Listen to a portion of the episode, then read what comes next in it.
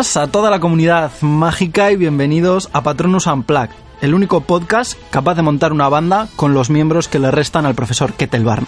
Hoy vamos a hablar de un tema que ya viene relacionado con lo que os acabo de comentar, pero lo vamos a dejar en el aire porque primero vamos a presentar a los componentes del podcast. Evidentemente, como siempre, tengo conmigo a Beatriz M. Arranz, redactora del famoso artículo sobre la banda de Escarbatos Rosas que se formó el año pasado.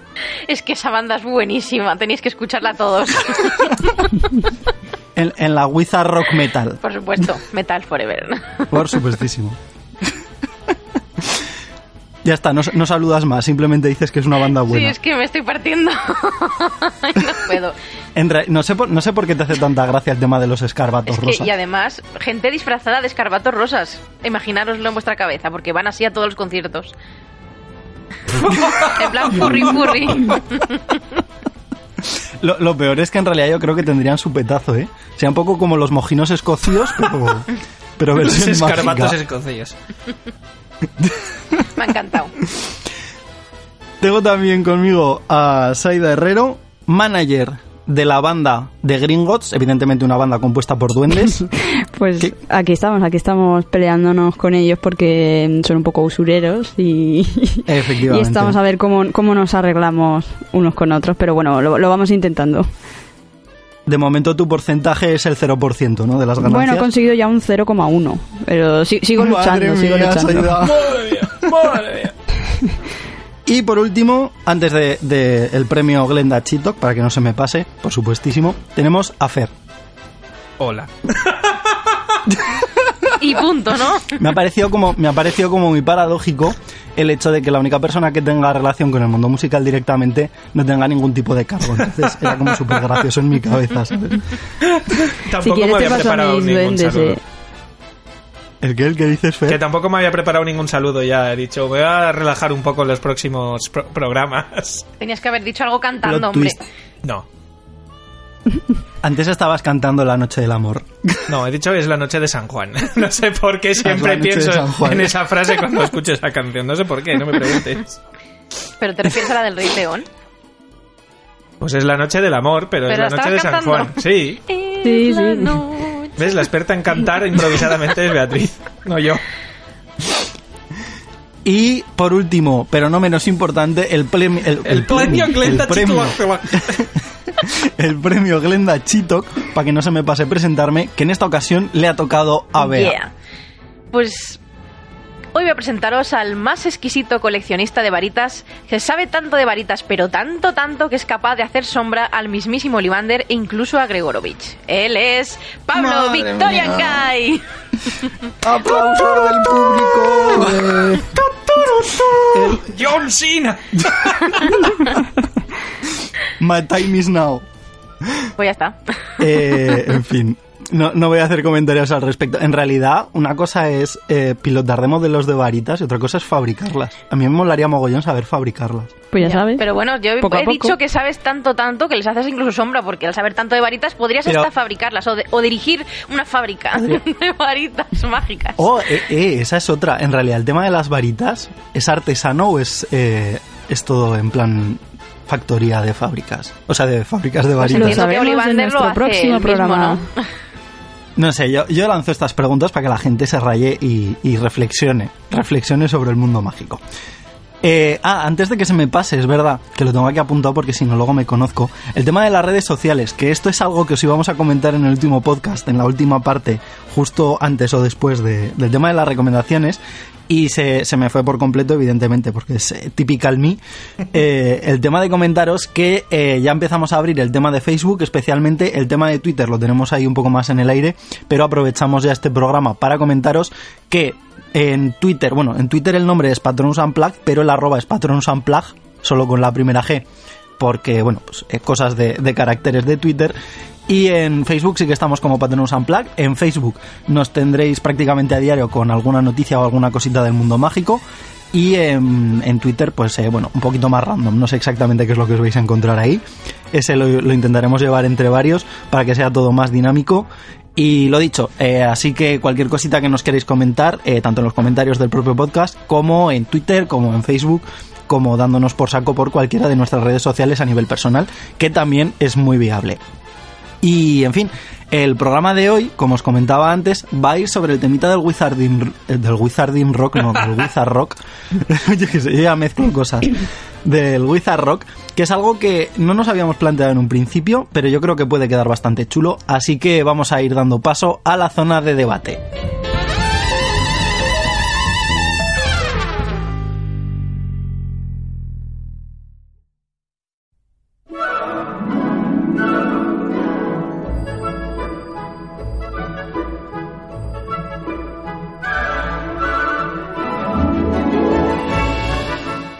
Empezando con el tema de la zona de debate, como os comentábamos antes, el Wizard Rock, eh, para quien no lo conozca, es una especie de género musical, no sé yo tampoco si llamarlo género musical como tal, pero bueno, es eh, una especie de, como digo, género musical que va girando en torno al tema del Wizarding World, de todo es el, principalmente de Harry Potter, porque yo creo que con Animales Fantásticos no ha, no ha habido tanto petazo, por lo menos en algunos temillas de, de letras y de grupos, algo que ya iremos comentando, pero, como siempre, hay que empezar por algún lado para quienes no lo conozcan y que se metan un poquito más de lleno con, eh, vamos a decir, los orígenes, con la historia un poquito del género musical como tal.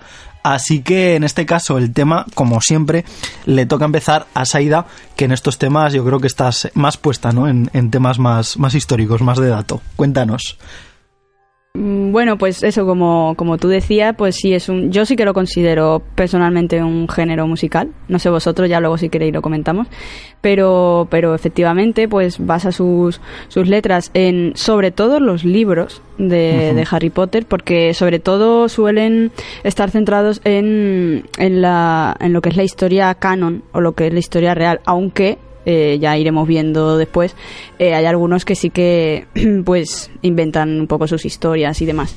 Y este mm, surge, bueno, se entiende que surge como tal en 2002 gracias a los hermanos Paul y Joe de George que en Massachusetts eh, en Estados Unidos formaron la grapa, eh, la, la grapa, La grapa. la banda, la banda que, que se llama Harry and the Potters, ¿vale?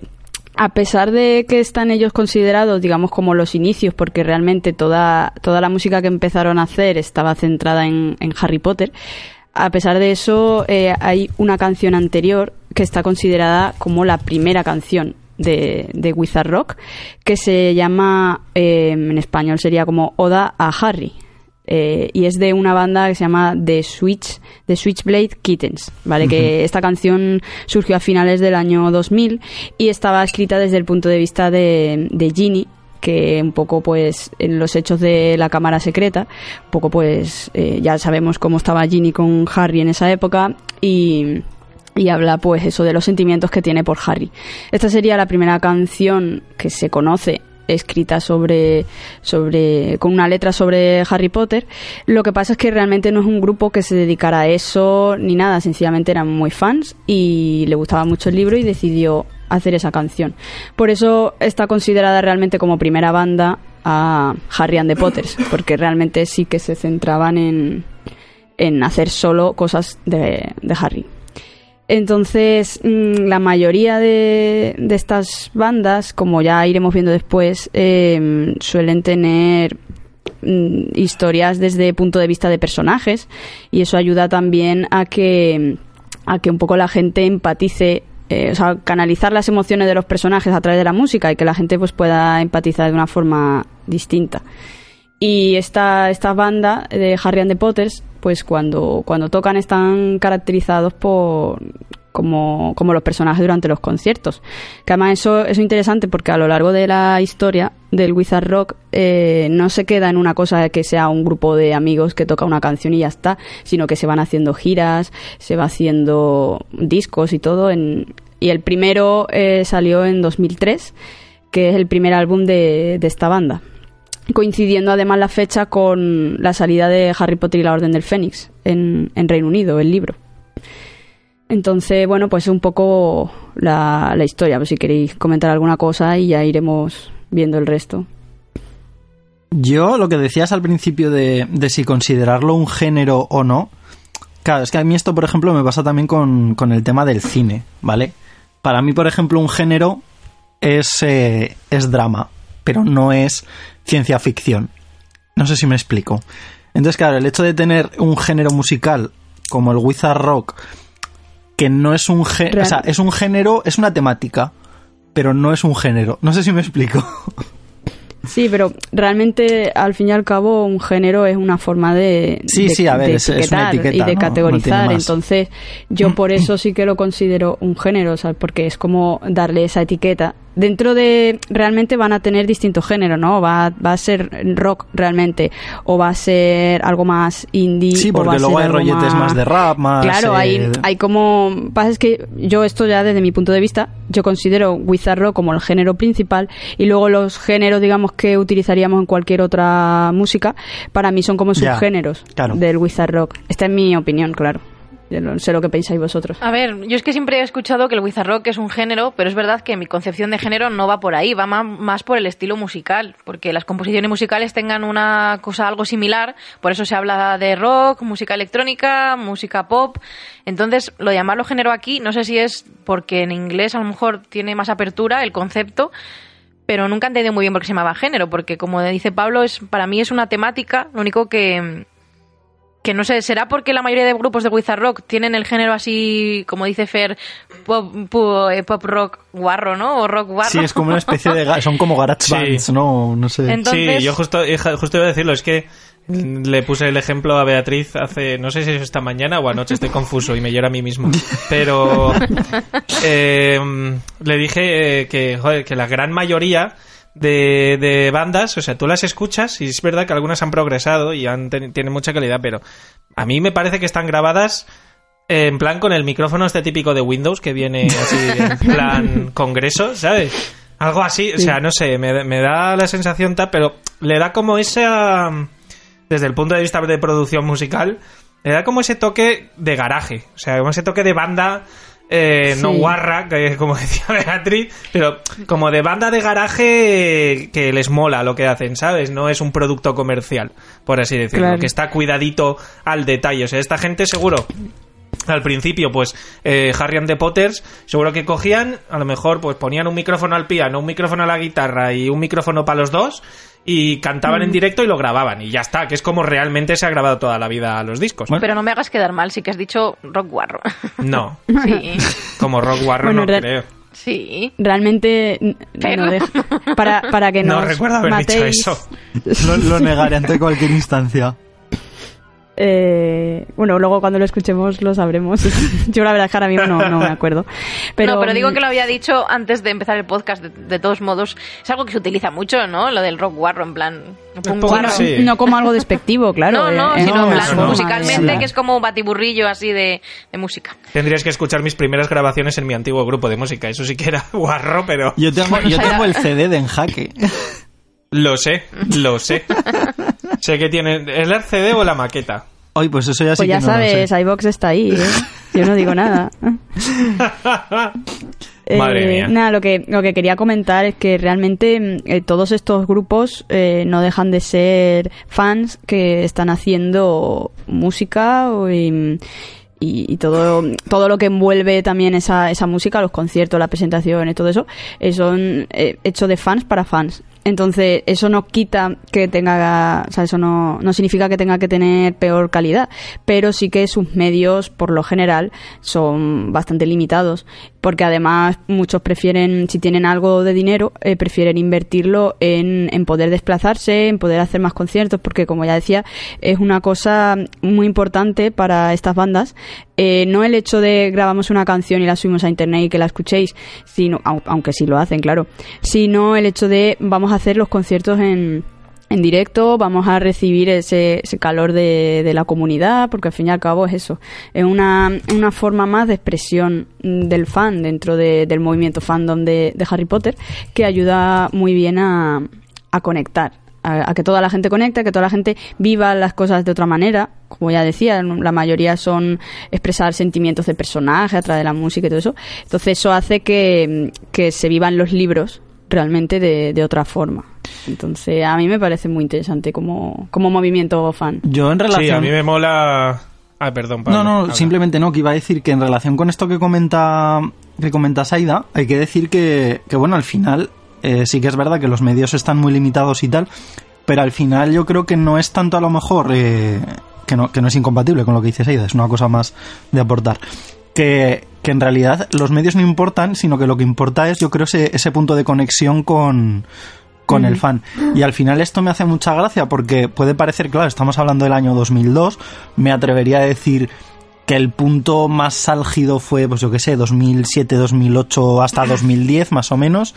También porque, bueno, era, yo creo que ya, eh, no quiero decir los últimos coletazos de la saga, pero bueno, era cuando estábamos ya acercándonos a la publicación de los últimos libros, de las últimas películas y tal. Pero aún así, eh, a día de hoy siguen saliendo de vez en cuando, sobre todo en estos tres o cuatro últimos años, eh, recopilatorios, por ejemplo, de canciones de Wizard Rock, que me parece que se llama el Wizard Rock Sample. Eh, se siguen celebrando, bueno, no sé si a día de hoy se sigue celebrando, pero sé que en torno a 2012-2013 tuvo lugar también una cosa que se llamaba el, el Avada Kedavra Rock o algo así, que era en, en Nueva York un concierto eh, súper masivo porque claro reunía a todos los grupos de Estados Unidos o por lo menos los más importantes y evidentemente a todos los fans de Estados Unidos que se querían mover hasta Nueva York para ver ese concierto masivo. Entonces yo creo que era un poco la eh, la gracia, ¿no? No tanto a lo mejor el querer escuchar un grupo bueno, ni siquiera en muchas ocasiones, entonces hay que decirlo, letras buenas, sino que, claro, no sé, Claro, es, es compartir, es Yo creo que es- compartir, que es vivir eso. Harry Potter de otra manera. Yo creo claro. que era un poco la, la sensación de comunidad, ¿no? El, el vivirlo en- Claro, en, claro. grupo. Además, otro, otro aspecto muy interesante de, asociado al, al Wizard Rock también es, es que mm, realmente buscan mucho el hecho de, de las causas sociales, ¿sabes? Sí, muchos son sí. benéficos, bueno, muchos, prácticamente todos los, Mm. los conciertos son benéficos y, y están, también buscan promover mucho la lectura entre los jóvenes. Sí. Eh, eso siempre, todos los conciertos, sobre todo Harry and the Potters, eh, ya digo, busca fomentar eso a partir de pues, las letras, decir cosas que se quedan fuera en las películas, que es lo que mucha gente conoce, y, y buscar que eso, que, que se interesen por, por leer los libros. De hecho, los de Harry and the Potters son de los cofundadores de Harry Potter Alliance. Eso sí, es. cierto. que para quien no lo conozca es una organización sin ánimos de lucro que lleva a cabo acciones, pues bueno, de todo tipo, hoy en día, incluso cosas que no tienen que ver con Harry Potter, pero para ayudar a los demás. Y en España Claro. tenemos una sede que se llama Magic for Smiles, en la cual hay un vicepresidente metido en el podcast. no tengas miedo. Ahora es el No, momento. que no te tiemble la mano. En realidad, de hecho, esto, No, esto no, es algo dilo, que es molaría, que molaría hablar en otro, en otro programa, pero bueno, así hago un poquito de Claro, spam. pero ya Sí, introducimos. sí, sí. Eh, bueno, eh, realmente lo de la Harry Potter Alliance, lo que decía Bea, que de hecho me gusta mucho eh, porque, bueno, yo soy el vicepresidente de la, de la única sede que tenemos por ahora en España, eh, que nos llamamos Magic for Smiles, trabajamos desde Zaragoza, pero bueno, en principio estamos colaborando con, con otras asociaciones eh, a nivel nacional. Eh, digamos, en nuestro caso sí que es verdad que estamos luchando más por, pues bueno, pues por temas de escolarización infantil, por temas de, pues eh, contra el acoso infantil, todo un poco más ligado, ligado al tema infantil porque es lo que nos ha tocado más de cerca. Pero, pero me gusta porque es algo como mucho más global. Yo creo que también ha sido cuestión de tiempo. Y me acuerdo que hace unos años desde la Harry Potter Alliance, nosotros aún no estábamos metidos, pero se hizo bastante presión incluso para conseguir que, que dentro de lo que es eh, la Warner, dentro del parque temático, o sea que tampoco hace demasiados años, eh, las ranas de chocolate empezaron a fabricarse con eh, cacao de comercio justo. Entonces, digamos que la vinculación con todos estos temas, que como digo, sí que muchas veces va con el tema infantil, también por la propuesta hasta de lumos de, de JK Rowling para sacar a los niños de las instituciones y demás, eh, va, como mucho más allá, ¿no? Y luego también me gusta mucho con lo que decía Saida de, promover la lectura, que todos los años hacen un- una campaña que se llama Accio Books, en la cual, eh, principalmente en Estados Unidos, más que nada por temas de desplazamientos y envíos, hacen una campaña eh, a nivel global donde la gente hace recogida de libros y los destina pues eh, a poblaciones más desfavorecidas o para centros escolares que a lo mejor no tienen tantos medios. Yo creo que esto va vinculado también un poquito con el tema del Wizard Rock, que además ya lo comentaré cuando hable del tema de los documentales. Y es ese sentido de, de bueno, de comunidad, pero no de comunidad como grupo, sino de comunidad, eh, yo creo que casi humanitaria, ¿no? De comunidad de- del mundo como, como grupo y de intentar que más o menos todos tengamos las, las mismas posibilidades. Entonces, pues bueno, así va todo como muy ligado, yo creo, ¿no? Un poquito la finalidad, que al final Mm. no deja de ser las enseñanzas que, que hay dentro de la saga de Harry Potter. Claro, claro, una verdadera orden del Fénix. Sí, sí. Que luche. Sí, sí, a mí, a mí me parece. Ese- de hecho, ya le, ya le dedicaremos. realmente. Tendríamos que dedicarle un, un programa a la Harry Potter Alliance y todo eso. Sí, porque Estoy de además acuerdo. Estaría muy interesante. Además está guay porque yo creo que eso da pie, porque bueno, el fundador fundador como tal es Andrew Slack, que también estaba metido en todas estas cosillas de Magelnet y de Leaky Cauldron y, y tal. Yo creo que puede ser un, un programa Claro. chulo, hablar como de, del fandom, ¿no? De, Eso es, un que a mí me parece una, una de las facetas más, por una parte bonita y por otra parte que realmente recoge la, lo que decía, las enseñanzas que al fin y al cabo están ahí en los Sí. libros. No, no solamente tiene esa parte eh, por la que los querían vetar de magia oscura, bla, que bla, por bla, cierto, hace poco en sino que- Polonia, no sé si os habéis enterado. Justo lo iba a decir. que han quemado- Además me hacía Claro. gracia porque el titular era eh, un, los curas polacos queman libros de Harry Potter y un paraguas de Hello Kitty. O sea, Sí. me pareció una fantasía aquel Pues titular. o sea. es que me- a mí me parece que quedarse precisamente con esa parte de, de los libros es eh, por una parte absurdo y por otra parte es como limitarte a vas a buscar lo negativo Claro. a, a ver qué coma encuentras sabes que en lugar de quedarte con todo lo demás que, que es mucho más amplio entonces me, me parece que este tipo de, de movimientos fan el quien verdaderamente ha entendido Harry Potter y no esto movimiento de curas y de historias así que por mí yo firmo un programa de, de Harry Potter Alliance Me parece muy correcto. Y vamos a pasar al siguiente punto, que de hecho se lo voy a conceder a, a Bea, que bueno, yo creo que también eh, al final va, va todo más o menos ligado, pero yo creo que por orden es lo que, lo que toca un poquito más, que es eh, los grupos más relevantes de Wizard Rock. Ya nos ha ido adelantando algunos Saida, como Harry and the Potters, pero bueno, digamos que ha habido unos cuantos que no voy a decir que hayan saltado a la fama, pero sí que han tenido su, su chicha, ¿no? A ver, como, bueno, Saida ha mencionado a Harry and the Potters, pero yo voy a volver a hablar de ellos un poco, Sí, ya que claro. son como pues el primer grupo Claro, claro, importante. Y, y bueno, creo que sí que has mencionado, ¿no? Que nacieron en Norwood, Massachusetts, en 2002 Ujú. y que está fundado por los hermanos eso, Joe y Paul D. George. Sí. Y me hace mucha gracia porque, eh, bueno, voy a, a decir la respuesta que dijeron en una entrevista que hicieron a la página web Blog Hogwarts eh, sobre qué son, qué hacen. Y dijeron, imagina a Harry Potter desde el año 7 en Hogwarts, viajando en el tiempo hasta el año 4 para comenzar una banda con sí mismo acerca de sí, Sí. mismo. Ese es el concepto detrás de la banda. y me hace gracia porque sí. y bueno, tienen tres álbumes de estudio que, que se llaman Harry and the Potters eh, en 2003, Voldemort Can't Stop the Rock en 2004 y Harry and the Potters and the Power of Love en 2006. Pero además de eso tienen un montón de EPs y álbumes recopilatorios. Y bueno, voy a comentar también las canciones, bueno, no sé si más famosas o un- bastante reconocidas de ellos, que la mítica es eh, Save Ginny Weasley. Luego está la versión de Save Ginny from Dean Thomas. que ya que ya la escucharemos. la escucharemos después.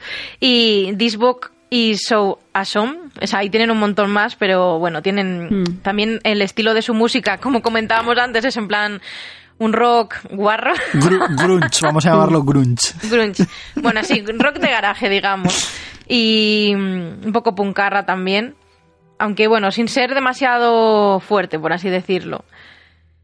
Y... mm, A ver qué más iba a comentar. Así que lo que más me llama la atención de este grupo, además, es que siguen en activo. O sea, el próximo concierto van a darlo el 24 de julio en, en San Francisco, en Estados Unidos. Y me parece genial que a, a día de hoy pues sigan en activo. Y bueno, ya he dicho que son cofundadores de, de la Harry Potter Alliance, que aparecen en el documental We Are Wizards, que comentará Pablo, son Mm. como los protagonistas del documental. Y una cosa que me encanta es que fijaros al nivel que han llegado de famosidad, que aparecen en una tarjeta del Trivial Pursuit en Suecia. Ah, sí, eso no sabía yo. Sí. Todo un logro, ¿eh? Bueno, eh, otro grupo del que os voy a contar un poco, que es uno de mis favoritos, ¿vale? Lo reconozco, que es Draco and the Malfoys, Yes. que nació... me, lo, Sí. me lo imaginaba Sí. no sé por qué Sí. No, no sé por qué, no, nunca lo habría Es mi pensado. grupo favorito. Eh, que es- nacieron como una parodia de Harry and the Potters y nacieron en Woons, bueno, a ver cómo se pronuncia esta ciudad, Woonsocket en Rhode Island, en Estados Unidos, en 2004. Y está formada por los hermanos, bueno, hermanastros realmente, que es Brian Ross and Bradley Metzlenbacher, o como se pronuncia. El Brian. y el estilo es muy parecido al de Harry and the Potters, así, guitarras, batería. Aunque a mí me gustan más, ya digo, Es que son más gamberros. Sí, y tocan canciones eh, sobre Harry Potter, obviamente, pero desde la perspectiva de Draco Malfoy. y sí, son muy gamberros, tienen unas letras muy irónicas y muy graciosas, bastante fuertecitas. Sí, algunas sí. Eh, sí. Y tienen cinco álbumes de, de estudio, además de otros recopilatorios y tal, que son eh, Draco and the Malfoys en 2005, Party Like You Are Evil, Evil, eh, Evil, bueno, o sea, 2007, It's a Slytherin ahí. World, 2009, An Anthology of Slytherin Folk Songs, 2009, que si es del mismo año, digo, a lo mejor es un recopilatorio, ahora que lo pienso, y Cheat to Win, 2014. Es que no me acuerdo de, de esa... Bueno, dejémoslo al lado. Y como me gusta mucho el grupo, tengo que decir a varias canciones que me encantan muchísimo, a ver si Pablo coincidimos, que son Potions Yesterday, All I Want for Christmas, Hombre. My Dad is Rich Hola. y Voldemort is Awesome. I, All I Want for Christmas es mi, mi canción de cabecera todas las navidades y de hecho siempre que, Sí. siempre que la escucho, o sea, para mí la Navidad empieza el primer día que escucho esa canción. Y, y siempre la pongo en Twitter y los menciono y casi siempre le dan a me gusta y ponen oso o cosas así y me hace mucha gracia. Y la de... ¿Tú, Ma- pero has elegido esa canción para hablar de ella después? ¿El qué? Eh, la he escuchado, pero no la he Ah, cogido para bueno, hablar pues de la letra. todo lo que quiero Pero por Navidad buscar. es que Voldemort mate a, a Harry, básicamente es lo que dicen, ¿no? A mí me hace gracia una canción que se llama Your Family is Poor. Es en plan, Ah, tu sí. familia es pobre. es que con esos títulos ya os dais cuenta de por dónde van el tema de Claro. las canciones. Yo- o sea, la de My, My Dad My Dad is is Rich, Rich, a mí es me que parece muy hardcore, ¿eh? O sea, quiero decir, si analizas un poquito la letra, me parece muy hardcore. ¿Podríamos poner aquí un trocito en, en la, pos- en la postproducción? Venga, Fer, dale a la pospo. Venga, va. My dad's always there to open all my doors. You have to call a patroness just to catch a glimpse of yours. My mom says she loves me when she tucks me into bed. How's your mommy doing in the mirror of Erised?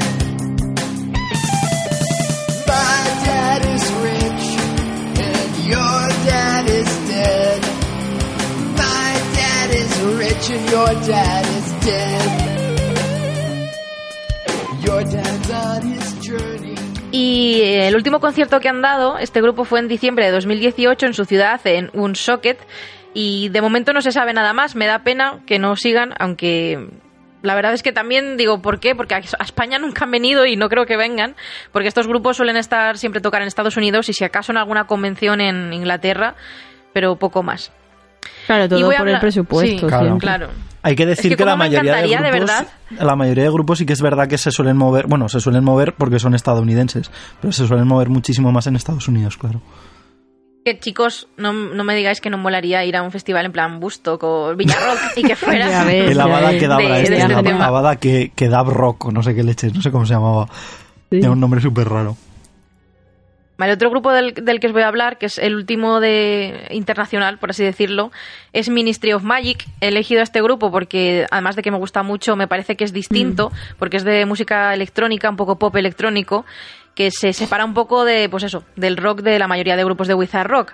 Y es un grupo que nació en, tampoco sé cómo se pronuncia esta ciudad, Ames o Ames, en Iowa, en 2006, por tres verdaderos fans de Harry Potter, que son Luke Connard, Ryan Saylor y Jason Munday, o Munday.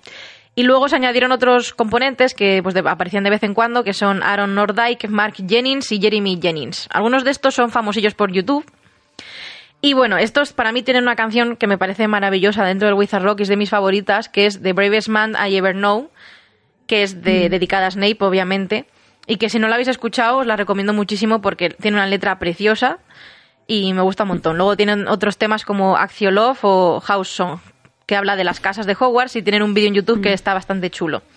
La de Goodbye Private Drive también me parece Ah, Está muy, muy chula. Además, mm, eso, lo que tú decías, que cambia mucho de estilo y, y es una canción que yo, por lo menos, eh, la versión que escuché, supongo que, que será la más conocida, eh, está muy bien a nivel de lo que decíamos antes, que no son, que no todas las canciones son como amateur.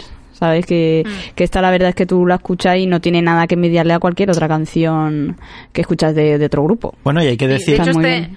este grupo me- también una razón por la que me gusta mucho es porque musicalmente suenan muy bien. Sí. O sea, Claro, está- claro. Hay que decir, bueno, esto lo, lo sé a raíz del tema de los documentales que ya comentaré luego, eh, que hay gente que realmente ha utilizado esto, igual que sucede en el caso de, de audiovisual y cosillas así, lo ha utilizado un poco como plataforma, entre comillas, de lanzamiento para su... No sé, que, que a lo mejor son productores musicales, no saben cómo, cómo meterse en el mercado y empiezan a trastear con esto porque son fans de Harry Potter y les ha servido un poquito como, no sé, como carta de presentación, Claro. yo creo. Vale, eh, pues sí, totalmente. Eh, Claro. Y me parece súper bonito eso. Bueno, ya nos lo contarás más en sí, sí. la parte de documentales. Y os voy a mencionar también los discos principales de este grupo, que es de Tree Wizard LP de 2007, Goodbye Private Drive de 2008, Acoustiatus, que es un acústico, en 2008, Onward and Upward en 2009, Magic is Might eh, en 2010 y este que es un recopilatorio de sus mejores canciones que podéis tirar por ahí para empezar si no los conocéis de antes, que es Songs from Gringotts Vault en 2011. Y bueno, pues como decía, estos, este grupo Vamos ha realizado numerosos conciertos en Estados Unidos y en Inglaterra, en Reino Unido, en convenciones de Harry Potter, aunque ahora mismo, lastimosamente, no están en activo y han dicho que de momento, pues bueno, que quién sabe si en el futuro volverán a hacer algún concierto, pero que no creen que vayan a, a crear nuevo, nuevo material musical. Y ahora, Oh. oh, qué lástima. Y ahora voy a comentar el tema español, porque en España no hay Wizard Rock como tal, no, No. hay bandas, pero hubo una que se llama Salem Rock, escrito con dos M's, que es un grupo español que nació en el 2008 de rock así, pero rock flojito. Bastante, un poco moñas, tengo que decir, que mm, actualmente podéis escuchar algunas de sus canciones en YouTube, en su canal de YouTube, y que son Magia Entra, Backbeat, Lumos, Salvemos a Ginny Weasley, que es una cover de Harry and the Potters, y Private Drive 4. Y no sé si en su día sacaron alguna más porque me ha sido imposible encontrarlas. Yo me acordaba que existían porque yo escuchaba estas canciones en su día y porque Harry Latino, la web, eh, anunció un concierto el 30 de enero de... mm, Digo 30 de enero, 30 de agosto de 2009 en el Retiro en Madrid. Y dieron un concierto, lo único que he sido incapaz de encontrar algún vídeo, alguna foto o algo. Claro, en aquella época era un poquito más complicado lo de llevarte tu móvil, grabarlo y subirlo a YouTube. Pues os voy- Creo que en 2009 Yo estuve, los móviles yo estuve no en un tenían tanta concierto calidad. de ellos ¿En serio? en 2011 ¿En dónde? en el Campus Potter. ¿Ah, sí? Sí, y que hacían... ¿Y qué tal? ah, Pues la verdad es que no estaba mal. Era como muy, pues lo que hablábamos, muy rollete garage. Lo que, eh, lo que pasa que en realidad, claro, es lo que comentaba, vea, como no son un grupo eh, dedicado a, digamos, el tema Wizard Rock, hacían, me parece que la mayoría eran covers, creo que de System of a Down, porque recuerdo que, que tocaron la de Chop Suey. Y, ¿Ah, sí? y luego sí que tocaron un, un par que, que, bueno, pues eso. O sea, era un poco el rollete también, claro, al, al tocar pues System of a Down musicalmente, digamos que ya estaban, eh, digamos que tenían sus influencias y, y se dejaban bastante, bastante claras. Pero a mí me gustó bastante, yo me lo pasé bastante bien. Pues eso es bastante distinto a lo que he escuchado, ¿eh? O sea, si escuchas en YouTube las canciones que he comentado, muy diferentes de Yo- System of a Down. No sé, o sea, yo, yo lo que recuerdo del concierto, eh, quiero decir, ya no sé. Sí, no conocía más del grupo. O sea, yo sabía que ellos mm, nacieron como banda Wizard Rock o así se definían en Harry Latino y dieron ese concierto y nunca más se supo. Y luego, así como mención especial, quería hablar de la canción de Ben pa Hufflepuff, que podéis ver el vídeo en YouTube, que es una versión parodia del Ganjan Style que salió mm, en 2012, la idea. Y luego en 2014 apareció un vídeo que aquí tenemos a Fernando Vidal, que es el director y productor del vídeo. ¡Oli! Aunque Tío Serio fue el, El cabecilla. Sí, el cabecilla, el que creó la canción, la letra, que es muy graciosa y además la quiero dar la mención porque, bueno, en España ya digo que como no se crean muchas canciones de Wizard Rock, esta canción me parece muy divertida y además da... Habla de los Hufflepuff y de... Rock no es, ¿eh? Desde luego. Ya, eso sí, Ganyan Style, ¿sabes? Pero que habla sobre el mundo de los Hufflepuff, sobre el mundo de los Hufflepuff, ¿vale? Como si fuera un mundo aparte total. Me refiero que siempre es una casa muy denostada y, y claro, y habla de, venga, veniros para Hufflepuff, que mola. Entonces, pues eso era mi pequeño apunte. Y ya está. Yo que- Quien quiera saber más de grupos de Wizard Rock, o sea, hay más de 400 bandas en el mundo, muchas están ya inactivas, sí. pero en internet se puede investigar. Yo he hablado de las que más Sí, de me hecho, gustan de hecho si buscabas un listado, me parece que hay una web eh, de Wizard Rock, ahora no recuerdo cuál es el nombre exacto de la web, que te aparecían eh, prácticamente todas las bandas listadas y si tenían pues algún tipo de red social, la- muchas MySpace en aquel momento, eh, y estaban casi todas ahí puestas. Quiero hacer una pequeña anotación porque eh, con el tema del Wizard Rock aquí en España, que no se llegó a desarrollar, pero sí que hubo, eh, no sé si llamarlo un tanteo, ¿vale? Eh, por parte de cuando estaba Jerry Latino el Hogwarts virtual en aquel momento, no recuerdo desde qué asignatura, creo que desde herbología, se propuso que la gente grabara una pequeña canción para, para subir y estaban en, en, en no recuerdo qué plataforma, pero que además ya desapareció y por tanto es imposible encontrar las canciones. Pero eh, había algunas canciones bastante graciosas que eran, básicamente la mayoría eran parodias de canciones existentes ya, la mayoría en, en habla hispana, pero con la letra cambiada. Y aún así hubo un grupillo eh, que era el de los Harlem Hovernolls, cuando se jugaba también a Quidditch en Harry Latino, que era un equipo de, de Quidditch, evidentemente, en el cual yo estaba, por cierto, que por eso lo sé. Cosas así con todo, gente del campus, pues estaba con Taronja, estaba con Nini, con Marieta y tal. Y, y grabaron también una canción que, que es que no recuerdo el título y la estoy buscando, que era una parodia de, de una canción de Queen. Y, y era todo en español hablando sobre la saga, sobre los spoilers y cosillas así. Si me acuerdo, mirad en la descripción que intentaré dejar el link si, si es que la puedo encontrar. Porque yo juraría que Esa canción, estaba- Pablo, no es la, una versión de Bohemian Rhapsody. Esa, esa, la que es de Bohemian Porque Rhapsody, yo es que he no escuchado esa canción, lo único que Potérica- nunca, o sea, me la pasaron de Strangis, pero que yo sepa, no, o no está pública o es muy difícil de encontrarla en YouTube. No, buscas Potterical Rhapsody. Es que ahora que me has dicho que era de Bohemian Rhapsody, es Ajá. verdad, buscas Potterical Rhapsody y es la primera canción que aparece en, en Google. Pero está para escuchar. Está para escuchar, sí, sí. Oh, Dios mío. De O sea, hecho, yo o sea, sabía que esta me la, me la enseñaron y pensé que era una canción que tenía alguien en su ordenador y que no estaba subida a ningún lado, por eso no la he mencionado, pero es buenísima. Es- O sea, si está, por favor tenéis que escucharla. dejaré, ahora, que me lo has dicho ya la parad ahora mismo el podcast y poneos la... Os dejaré- os De hecho, dejaré- y luego- que quería mencionar, bueno, además de dar un saludo a tío serio, que sé que nos escucha, o normalmente nos escucha, eh, hablar de que es un señor serio, que es famoso en el Campus Potter y que hace canciones y parodias. Y de hecho, sé de buena tinta, hace años, al menos, me dijo que estaba preparando una canción de Ravenclaw. Pero bueno, creo que nunca ha salido. Lo digo porque, claro, hay gente que escucha este podcast y dice, ¿quién es, quién es tío serio? ¿Quién es Marieta? ¿Sabes? A decir. Claro. Marieta Secombe, la traidora del ejército de Dumbledore. ¡Pam! Bueno, Pues os dejaré la canción en la descripción, ahora que, que me he acordado del nombre, ¿cierto? Y, y- y a mí me parece súper recomendable, me parece muy divertida y muy entretenida, la verdad. A mí de antes de que dejemos el tema de los de los grupos, eh, me hace mucha gracia mm, algunas de las, o sea, todas las bandas cogen nombres relacionados obviamente con el mundo de Harry Potter, entonces hay algunas que, que tienen nombres que, que a mí por lo menos me hacen me hacen mucha gracia, no sé, están están curiosos, ¿sabes? Hay algunos que se buscan son más originales. Hay uno, por ejemplo, que era a Bladger to the Head, que es en plan una Bladger en la cabeza. Y ese, eso ya es un nombre de un grupo, entonces no sé. Hay que decir que hay muchos Están graciosos. Hay que decir que hay muchos que desde que hubo un poco más de petazo con el tema de Harry and the Potters, ya era Harry and the Potters, Dracon de Malfoy, Remus and the Lupins. Sí, y era como, también, también. ya vale, ¿sabes? Pero, pero Claro. sí, sí. Por eso me, me hace- Bueno, también estaba Ginny and the Heartbreakers. En plan, Ginny los rompes corazones. Y no sé, hay nombres muy graciosos. Gilderoy and the Lockhart. Hay, hay mogollón. Ah, y, en- y uno irónico que era Hermione and the Mad Bloods. Que era en plan, Hermione y los sangre sucia. A mí me gusta también porque hay muchos, yo creo que, que por referencia a todo el tema de, de los equipos de Quidditch, que son de... Es que no sé por qué me gusta tanto este tema de que sean dos palabras y las dos empiecen con la misma letra, en plan, que era de, de Humping Willows y, y movidas de este... el de este Hungarian de Hungarian que además Sí, lo comentaré también. también. Que yo creo que además es un grupo como sí, muy... eh, No sé cómo decirlo, no es como muy único. Luego lo comentaré por qué, pero es una cosa un poquito especial.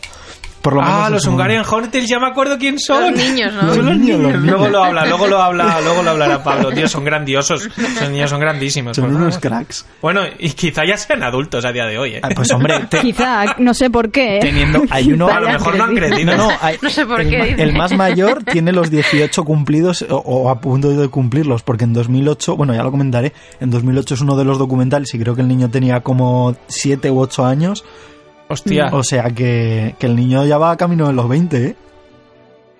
madre mía. Qué traumas acaba de causar.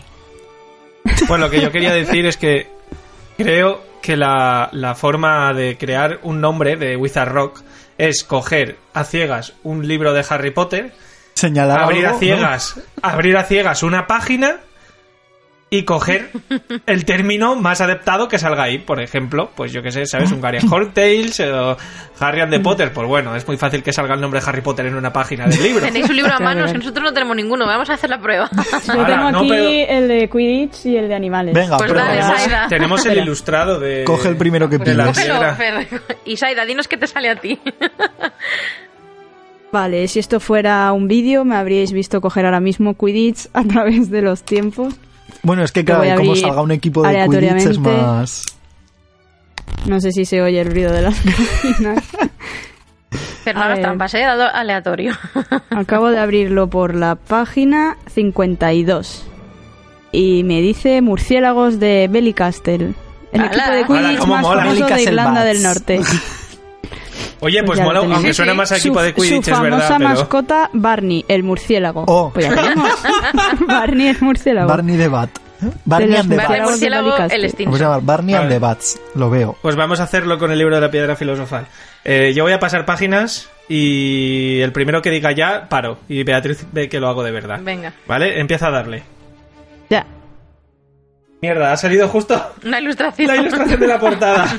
Otra vez. Ok, Venga, le doy. te toca. Ya. Uh. Hmm. A ver, a ver qué podría salir por aquí. Pero no es la primera palabra que sale. Sí, pues es la primera palabra que sale. Nuestro grupo se llama Favorece a ellos. Bueno, pues el Se primer- puede- la primera se puede criatura Desde que la punto de Gryffindor. Es justo la página 111, que es donde está la ilustración de Snape y su cabeza en un frasco. Que Pues, hablamos detenidamente de Es eso. el nombre del A favor grupo, de Snape y su cabeza en un frasco. y la cabeza en un frasco. Me parece Madre correcto. Eh, La verdad ¿Y es que ese, ese que grupo de, de favorece a ellos parece efectivamente canciones desde el punto de vista de Dumbledore a la hora de las cenas te puede llamar de, de 10 fin de 10 curso, puntos ¿sabes? para Dumbledore. Eso. En fin, Madre yo creo que además ahora que estás hablando Fer, te vamos a pasar la pelota para que nos hables de algo que ya ha ido saliendo así un poquito eh, de manera mucho más fina, que es el tema de la temática de las letras. Háblanos un poquito de, de esto más en profundidad. Pues a ver. Eh, básicamente, y es que ya prácticamente lo hemos hablado, pero bueno, podemos debatir un poquito más sobre esto. Además, que ya sabéis que os traigo un mini reto para, Cierto, cierto. para este esto. Espero que todos lo leyerais, porque lo puse en, en nuestro grupo de WhatsApp exclusivo. Y. mm, Pues bueno, las letras ya hemos visto de qué van, básicamente. O sea, escoger una cosa del mundo mágico, de los, sobre todo de los libros, como ha dicho antes, creo que lo ha dicho Saida. Sí, me parece que sí. No sé quién lo ha mencionado, pero vamos, es como. Pues yo creo que es lo mismo. Es como, vamos a hacer una canción, vamos a coger El prisionero de Azkaban. A ver, ¿cuántos capítulos tiene? Mm, no sé cuántos capítulos tiene ahora mismo. 20 capítulos, venga. Sufel, de este, en, en, en plan números aleatorios, del 1 al 20. ¿Qué número sale? Venga, el episodio. El capítulo 4. Eh, yo qué sé, ¿sabes? La tía March se infla. Pues haces una canción de cómo se infla tía March y las consecuencias que tiene. Yo qué sé. A mí me da esa sensación. Yo lo haría así si tuviera un grupo de, de Wizard Claro, yo- te juro que que lo haría así. O sea, sería como inspiración a la mierda. O sea, para eso están los libros, que tienen información. Vamos, de hecho, y esto creo que es algo que yo con Beatriz he hablado y seguro que con más gente también. Eh, si yo siempre he querido tener, o sea, obviamente yo he tocado en un grupo y, y manejo de guitarra, bajo, un poco de batería y tal. O sea, me podría defender Y, y siempre he querido hacer siete discos en los que cada disco tratara de un libro, cogiendo Eso sería genial. más o menos capítulos, ¿sabes? O sea, no lo ha hecho sí, sí, nunca sí. nadie. Si me tocara la lotería y tuviera dinero para vivir sin trabajar, me dedicaba, pero te lo juro, me dedicaba 10 años a, a- a hacerlo. O sea, de verdad, si alguien se apunta a hacerlo conmigo, de verdad, o sea, de, de Yo- donde sea, ¿eh? de fuera del podcast o de aquí, quien quiera Yo colaborar, yo os juro que lo a hago. ayudarte con la letra. ya está, ¿no? Sí, Eso yo- le no, dije que yo, porque yo quiero de cantar, pero no dice que canto bien, muy ¿eh? mal y no me deja. Beatriz, seamos sinceros, ni tú ni yo cantamos bien. Pero un poco de autotune, pa- un poco de, auto- de autotune y ya está. El garage, el garage, recuerda. Hombre, sí, podemos en hacer el un... fondo, a ver, en el fondo siendo objetivos, para hacer Wizard Rock tampoco hace falta cantar bien, ¿eh?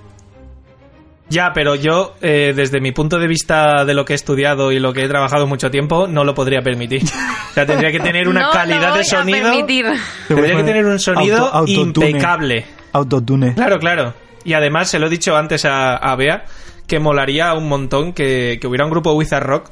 eh, bueno, básicamente que Imagine Dragons hiciera Wizard Rock, ¿sabes? Ese estilo de música en Wizard Rock, ¡buah! Orgasmo musical. O sea, sería la hostia. Pero vamos, yo mi estilo de Wizard Rock no sería tan rock. Realmente es demasiado clásico. Tiraría un poco más a lo moderno, a lo electrónico, con sonidos de guitarra y tal. Bueno, en fin. Yo aquí... Si un día tengo tiempo, igual compongo algo. A mí lo que me lo que me chocó durante bastante tiempo es el hecho de que al final muchos tiraban por lo que comentábamos antes de un rollito así como más de garage y tal y, y siempre me había quedado con las ganas de escuchar otros estilos musicales hasta que en uno de los de los Wizard Rock Sampler escuché uno que tenía un rollete como de, de no sé si era de blues o de jazz que hablaba sobre sobre Queenie que era algo que me sorprendió también porque al final es lo que estábamos comentando, muchos tiran de los libros de Harry Potter, pero no tanto a lo mejor de de bueno, de animales fantásticos, que es algo como mucho más contemporáneo y sí que es verdad que a día de hoy el, el Wizard Rock pues no está tan en boga como como estaba antes. Y, y me gustó mucho por eso, porque al final era eh, variar un poquito a lo mejor sobre lo que, lo que había hasta la fecha. Sí. Bueno, pues. y yo creo que al igual, final- igual poco a poco se pueden animar más. Ten en cuenta, o sea, Sí, yo, yo- creo que el, el fenómeno de Harry Potter no es el mismo que el que ha supuesto Animales Fantásticos. Sí, Entonces, sí. también es normal que no cale tanto, pero sí que hay algunas canciones del tema y esperemos que poco a poco pues, la gente se anime más a incluirlas. Estaría bien. Pero ya sabes, Ya tienes ves. que incluirlas en tus, en tus discos. Em, sí, sí, la verdad es que molaría. A ver, daría pie, porque sobre todo, pues hacer canciones sobre Grindelwald y Dumbledore, o sobre los ojos de salamandra de Tina. Pues esas cositas, ¿sabes? Pues yo qué sé, una canción sobre. Una canción sobre. Vamos a dejar de dar ideas porque al final nos lo roban, Una ¿eh? canción sobre Nagini. Una canción sobre Nagini y una canción sobre los horrocruxes, cuya canción duraría tres horas y media, seguramente. Si las demás Sería una ópera rock. nosotros seguro. El debate Madre sobre los mía. Que por cierto hay, hay un grupo que se llama El Octavo El octavo sí. Que, Sí, es que verdad. realmente este grupo se dedicaba a, a parodias de canciones ya, ya conocidas. Que no eran canciones Sí, es verdad. completamente inventadas. Bueno, seguimos hablando de letras, Sí, aunque ahora, ya ahora. creo que hemos dicho todo. Pero vamos, yo simplemente me he ido a los grupos que yo normalmente he escuchado o que me acordaba y tal, porque a ver, evidentemente hay muchísima, muchísimo material. Pero por ejemplo, una tema, la temática que se lleva mucho, o al menos yo me he dado cuenta, es la temática en plan romanticona también. Eh, pero y tengo que destacar una canción que me parece muy fuerte, realmente, pero es de Harry and the Potters. Que yo cuando vi el nombre dije, ¿cómo se cómo de- eh, deciden dedicarle una canción al tío Vernon? Es una canción que se llama Vernon Dursley. Y de repente la oyes y es simplemente asignar algo a una a cada letra de su nombre y apellido. En plan, pues V es para eh, voluminoso, E es para extra grande, R es para realmente muy grande y gordo, N es para no delgado. O sea, en plan buscar ahí la cosa para al final acabar diciendo que tío Vernon es un... Vamos. Eh, o bueno, lo que todos ya sabemos que es. Y ya está. O sea, por ejemplo, por ejemplo, esa canción pues me hace mucha gracia y, y que... O sea, es una gilipollez, pero a mí me parece súper original. Coger y hacer eso porque dices, bueno, pues cógelo y hazlo también con Ginny Weasley, a ver qué se te ocurre. Que no Claro, se me hacia Ginny, ¿eh? To- todo un disco solo con, con eso, ¿no? Vas cogiendo personajes. Sí, sí, sí, ¿te imaginas? Sería la leche. Y además que cada, cada personaje... para discos, ¿no? Yo voy lanzando ideas. como frisbees. Y nada, luego, pues por ejemplo, también una que me gustaba, que ya yo creo que es de las primeras que escuché de Harry and the Potters. Eh, porque bueno, yo no empecé a escucharlos en 2002, ni mucho menos. Yo Wizarro creo que he escuchado desde hace como mucho cinco años, a lo sumo. Y... Por ejemplo, la canción que a mí, pues bueno, está guay por cómo la describen, es la de Back to School, de Harry and the Potters, que es básicamente la escena del For Anglia. Pues a mí me hace mucha gracia que cojan esa escena y decidan hacer una canción cómica. ¿Sabes? En plan, pues yo qué sé, nos estrellamos junto al sauce boxeador, vaya forma de llegar, ¿sabes? O sea, pues movidas así y, por- y una frase que me encanta es, eh, ¿qué estamos haciendo volando en un coche? Solo tenemos 12 años. Y es como, es verdad, ¿qué coño haces en un coche, ¿sabes? Eso sí que me gusta mucho Eh, de las letras que muchas veces yo creo que le dan el, el puntito del fan que, a ver, somos Sí, fans, pero totalmente. somos críticos y hay veces que, en fin, cosas de, de la saga son completamente absurdas. Y yo creo que también le dan ese puntito de cómico, ¿no? De decir, "Pero, vamos a ver, JK Rowling, ¿qué, qué te has fumado en este capítulo? Es verdad. Luego, yo qué sé, por ejemplo, bueno, Beatriz ya ha hablado de, de Ministry of Magic también.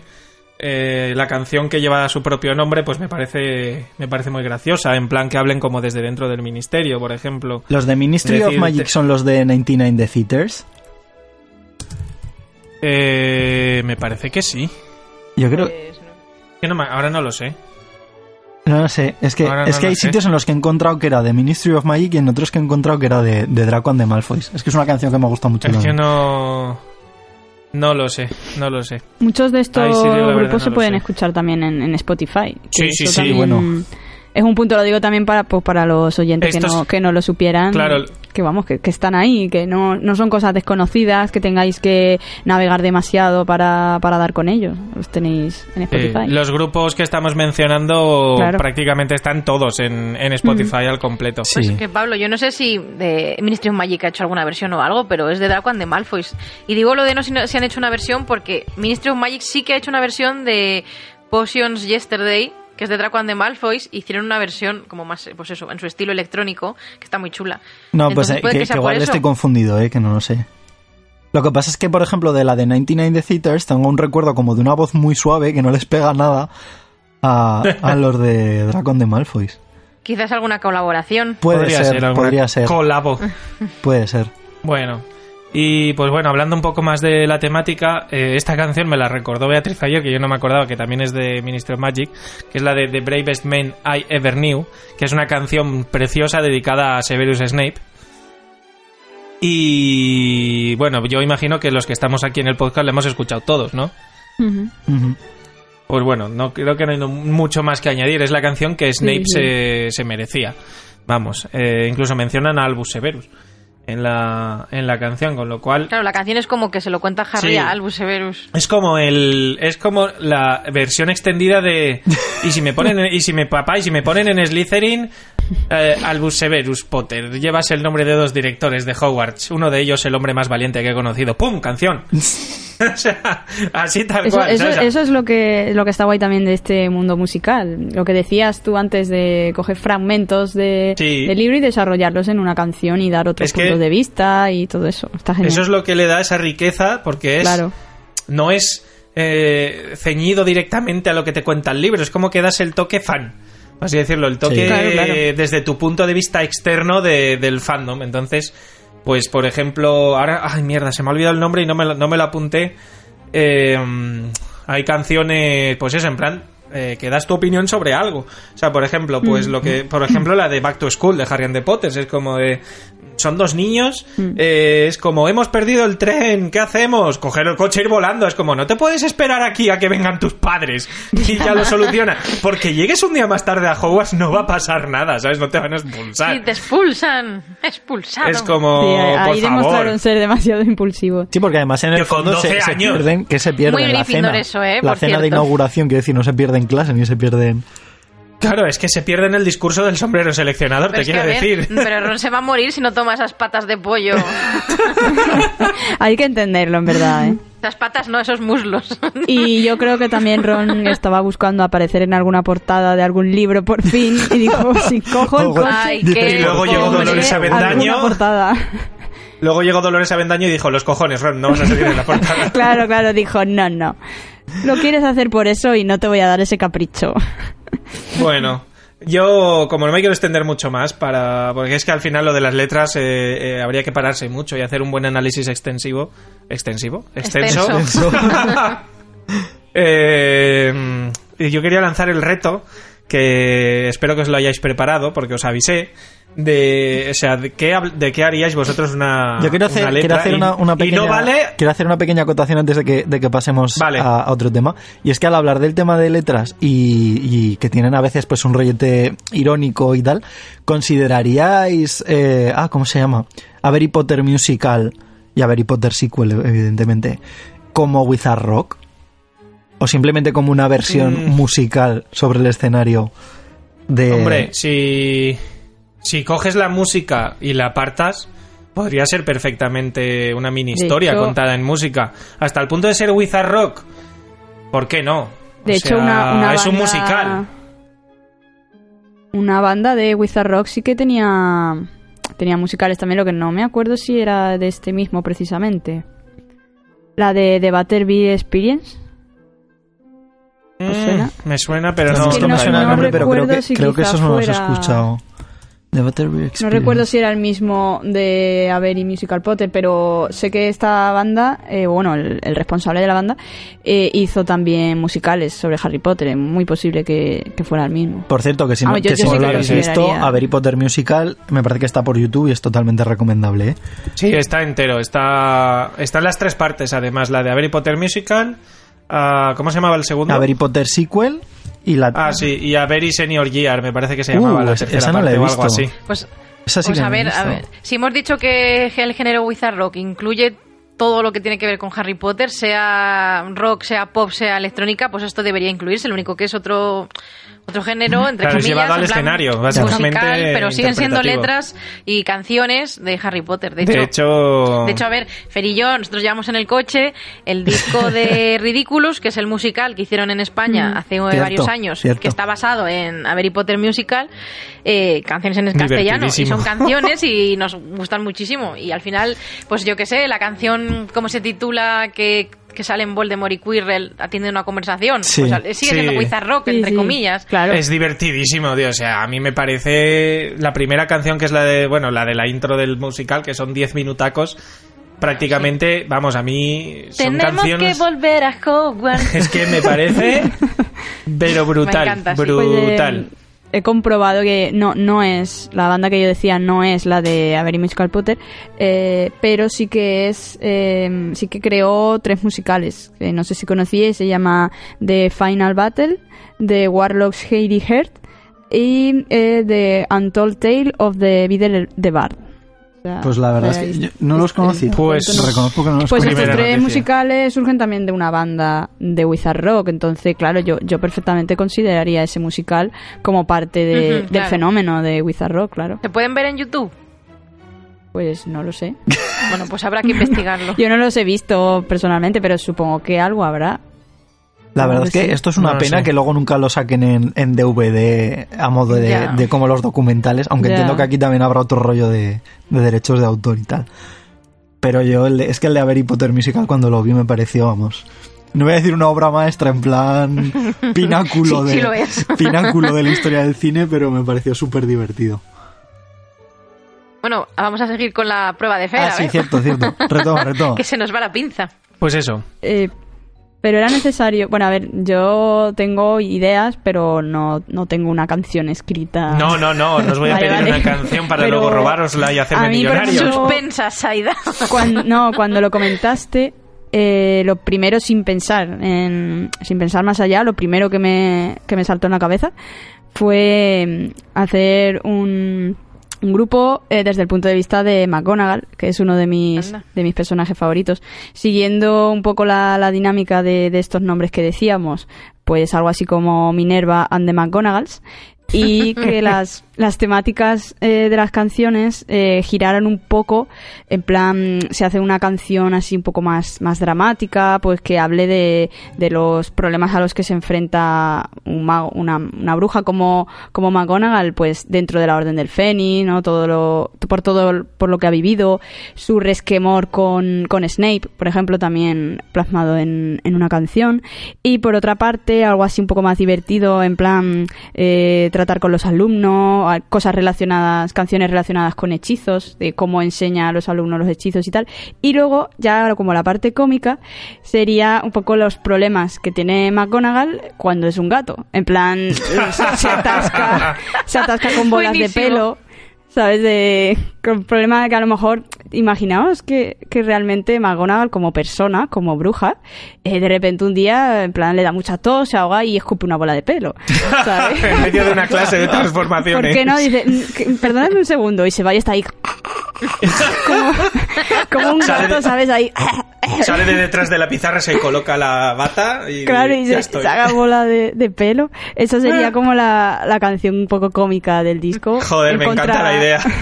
en contrapartida a la dramática mm, quiero fiarme de Snape, pero a la vez no me fío de ti. y Tendría- de ¿Tendrías canciones cagándote en los alumnos? Eh, sí, claro, porque es como el punto, el punto siniestro de, de El McGonagall. punto siniestro. Claro, es en plan, y cago en los botón otra vez de los cojones. Canciones I, I wanna kill long bottom, ¿sabes? Como... Sí, algo, algo así, es como, como cuando McGonagall llega al despacho, se, se sienta en la silla, descansa y dice, joder, con los botones otra vez, y cosas así. Madre Ese sería mía, un poco mi grupo, Minerva and the McGonagalls. me encanta. Venga, alguien más. ¿Qué? Venga. Por si acaso no lo he terminado de decir, que tengo dudas. El reto que lancé era cre- eh, de qué trataría una canción creada por los componentes de Patronus Unplugged. Incluso Bueno, el pues- nombre del grupo se puede decir. Pues yo me uno, me toca a mí. Cuando Fer propuso esto, dije, es que yo hice una canción. es decir, no la música, porque pues no tengo conocimientos, pero hice la letra. Eh, no sé muy bien por qué se me ocurrió, pero me apeteció hacerla, porque siempre había querido hacer algo de esto, del Wizard Rock. Y basada en una canción que se llama Salgo a la, calle, del grupo español Electroduendes, que es una canción muy rollo Wizard Rock, es decir, es muy punk rock. Y además canta una chica y un chico. Me gusta mucho el, el juego que hacen.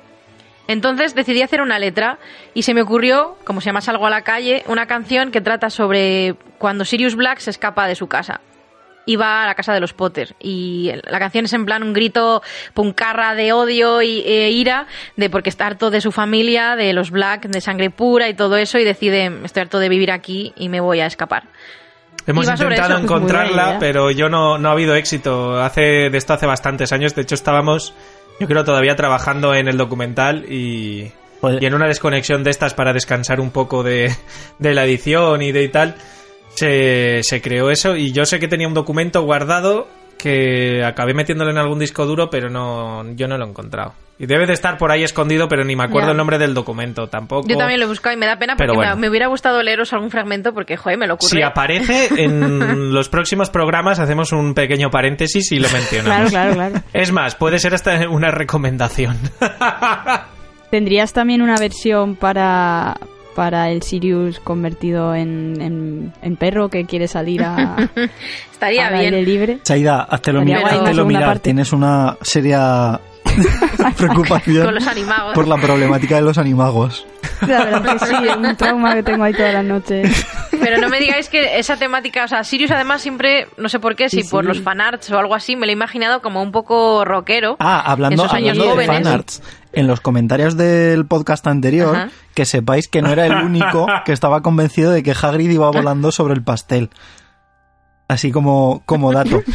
Que por cierto, descubrí que, que esto venía de la película. No estaba loco, lo dice en la película. Ya está. Esa es mi pequeña aportación para que la gente no piense que estoy demente. Vale. Ay, Pablo, qué gracioso. Bueno, entonces, eso, siempre me he imaginado a Sirius con ese toque rebelde, bueno, que además lo era, Sí, rebelde tal, y me parecía perfecto que la canción fuera un grito de su interior de por qué estaba harto de toda su situación.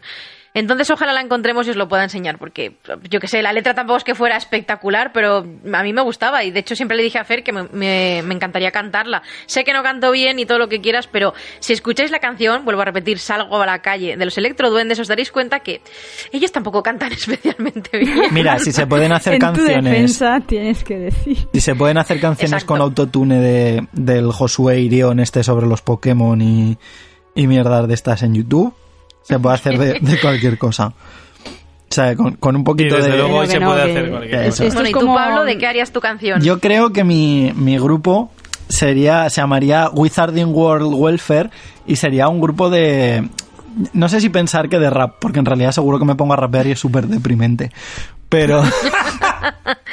pero, pero creo que sería sobre preocupaciones del, del mundo eh, social mágico, como eh, los cambios en el sistema económico, eh, la prostitución de los, de los elfos domésticos y cuestiones similares. Yo creo que sería mi temática principal. No te- Y dices que Saida, decís que Saida tiene problemas con los animagos, Eso- ¿sabes? eso iba a decir ahora O sea, mismo. madre mía. Te veo siempre contando galeones y que... Pero que es que, a ver, por favor, o sea, vamos a centrarnos. En el primer libro y en el segundo, cuando están en el, en el callejón de Agón, la diferencia económica de, de unos productos a otros es súper bestia. Entonces, yo creo que hay una especie de crisis económica en el mundo mágico, pero que en ningún momento sabemos sobre ello. De hecho, yo tengo dos galeones y actualmente soy más rico que los Weasley en, en la cámara secreta, ¿sabes? Es- Pero, pero esto es como cuando pasamos de pesetas a euros. No, no, yo creo que es mucho más hardcore, ¿eh? Porque luego también el tema de, de Gringotts me parece muy bien y muy bonito, pero si yo ahora me voy a Estados Unidos, siguen utilizando galeones, que tengo mucha preocupación con estos temas, de verdad te lo digo. Rowling, te necesitamos. Es que es así, ¿eh? Y luego... Yo me he preguntado siempre si es si lo de la moneda de los galeones, Nachi Sickles, eh, se usaban, o sea, en todo el mundo mágico eran esas monedas, Claro. o eso precisamente, eso era solo en Reino Unido. Y en Estados Unidos usaban, yo qué sé, otra, una derivación de, de los dólares. Y por ejemplo, Eh, yo soy, yo soy mago, pero vivo en un entorno eh, magel y mi... Tienes que tener dinero Magel, Claro, obviamente. Claro, entonces eh, que no sé cómo se gestiona eso, me preocupa mucho. Cambio de divisa. Vas a Gringotts y dices, oye, quiero cambiar esto en Ya, libras. En y dólares. te lo dan. No de hecho, sé. con algún proceso mágico se podrán cambiar, digo yo. Y yo siempre he pensado que habría eh, dinero diferente en cada sitio, igual que en el mundo Magel, pero claro. Pero eso es porque aquí es así, pero es verdad que allí podría ser igual para todos. Aunque lo dudo. Los magos son muy, muy suyos. Seguro que cada sitio tiene sus propias normas y sus propias monedas. No sé, la verdad... Eso estaría guay verlo en Animales Fantásticos, ¿eh? Es que yo a partir de Animales Fantásticos Deberían, tengo deberían. muchas más preocupaciones de este tipo. Porque, por ejemplo, cuando van al, al ¿cómo se llama? El, el cerdo ciego este de Blind Pig, no sé cómo se llama en, en cristiano, que, que bajan y está el goblin este que, Mm. que es interpretado por Ron Perlman, que tiene los dedos del revés, cosa que me da un poquito de asco. Eh, claro, ahí, por ejemplo, tienes también gigantes, tienes eh, movidas. Yo, por ejemplo, también me pregunto, ¿hay cartucheras para varitas? No sé, o sea, tengo preguntas muy serias sobre, sobre el funcionamiento del mundo Pues mágico. seguro, seguro que las hay. Después está la sé, duende esa que baila. Necesidades suyas. No sé, no sé, no sé. Estoy muy preocupado por estos temas, de verdad. No entremos en el tema de la semi-elfa, semi-humana, No, no le he semi-duende querido- esta que no le baila, que- ¿eh? no No, le entremos querido- en ese tema. No Tú, querido Pablo, tienes un documento, ¿no? Donde apuntas todas estas dudas. Yo, yo le he pensado seriamente en escribir un libro sobre, sobre estas mierdas, ¿eh? Dudas del compro. mundo mágico. Yo, Yo lo compro. yo- Lo que Rowling nunca nos ha contado. Claro, claro. Entonces Lo publicas y de repente al día siguiente suena el timbre de tu casa. Señor Pablo, ¿está usted ¿Tiene ahí? un momento para hablar de J.K. Rowling? Testigos de JK. Lo mejor sería que fuera ella misma en plan, venga, a ver, ¿qué no te ha quedado claro? Ay, me Vamos parto. a hablar. En fin, vamos a avanzar Esa- porque yo esa creo que ya nos estamos yendo por el sendero. Pero Fer, tú no has dicho lo tuyo, verdad, tu Fer. grupo o tu canción o... Ni lo voy a decir, es secreto, no vaya a ser que me roben la idea. Ah, vale. no, no. Que no, que no, no. que Oye, aunque sea una idea yo quiero general, mis derechos Aunque sea una de idea- grupo- Minervan de McGonagall. Mi grupo siempre he pensado que, que, se, que se llamaría Saeta de Fuego. No sé por qué, siempre lo pensé. Que por O sea, en inglés, es, es la The escoba más fea de todas las películas. La más fea. me indigna un Yo poco, la ¿eh? que más me ha gustado siempre ha sido la Nimbus 2001, me parece preciosa. Yo la tengo, chaval. Y ahí, mola un ahí huevo. se lo sé. Yo la tengo. Me gusta. Farbar, ¿qué queréis que le haga? Y mis temáticas, bueno, creo que ya lo he dicho. Eh, abriría el libro aleatoriamente y cogería ese capítulo y haría una canción. O sea, que igual podría ir del ataque de los dementores en el subterráneo del quinto libro, que podía ir de la batalla final de Harry y Voldemort como podría ir de los recuerdos de Una de Tom canción, Riddle. Yo qué sé, una o sea, canción desde el punto de vista de Arabella Fig eh, cuando cuida a Harry cuando es pequeño. con sus gatos Con y sus enseñándole gatos, las fotos, ¿no? La escucharía, la escucharía. Arabella and the Estaría Figs. Oye. And his- and her cats. Ya tengo nombre. Arabella, Fig and her cats. Joder, es difícil de pronunciar y todo. Por eso mismo. Yo quería comentar una cosa, no sé si os suena de alguna canción de Wizard Rock, porque aquí todos mientras estamos hablando se me ha ocurrido que a mí me encantaría muchísimo hacer una canción o que existiese que fuera como a dos voces y que uno fuera Sirius y otra Bellatrix y que hablasen un poco de sus odios y sus sabes de lo que tienen entre ellos de la familia y tal Y la, que y la fuera como canción, una y especie la de canción en una ópera realidad, rock. la canción en realidad es Bellatrix cantando y Sirius no porque está muerto. No, a Sirius, a Sirius se le oye como de lejos porque está a través del velo. Bueno, venga, Está- Madre mía, esto Me está voy a un derivando ya rincón. una cosa muy oscura, ¿eh? Me voy a un vamos a rincón a sacar a, llorar. nuestros patro- patronos porque, vamos, los dementores se están apoderando de la situación. me marcho. Mic drop. En fin. Así que nada, avanzamos, avanzamos. El último punto, que bueno, de hecho yo creo que con este se nos ha ido un poco la cabeza. El último punto me corresponde a mí, que como ya os adelantaba antes, es para hablar un poco de los eh, documentales, entre comillas, de Wizard Rock. Lo entrecomillo un poco porque en realidad de Wizard Rock como tal solamente hay uno, que es el Wizard Rockumentary. Y eh, luego hay otro, que aunque no es de Wizard Rock, sí que tiene una parte bastante importante, que es We Are Wizards.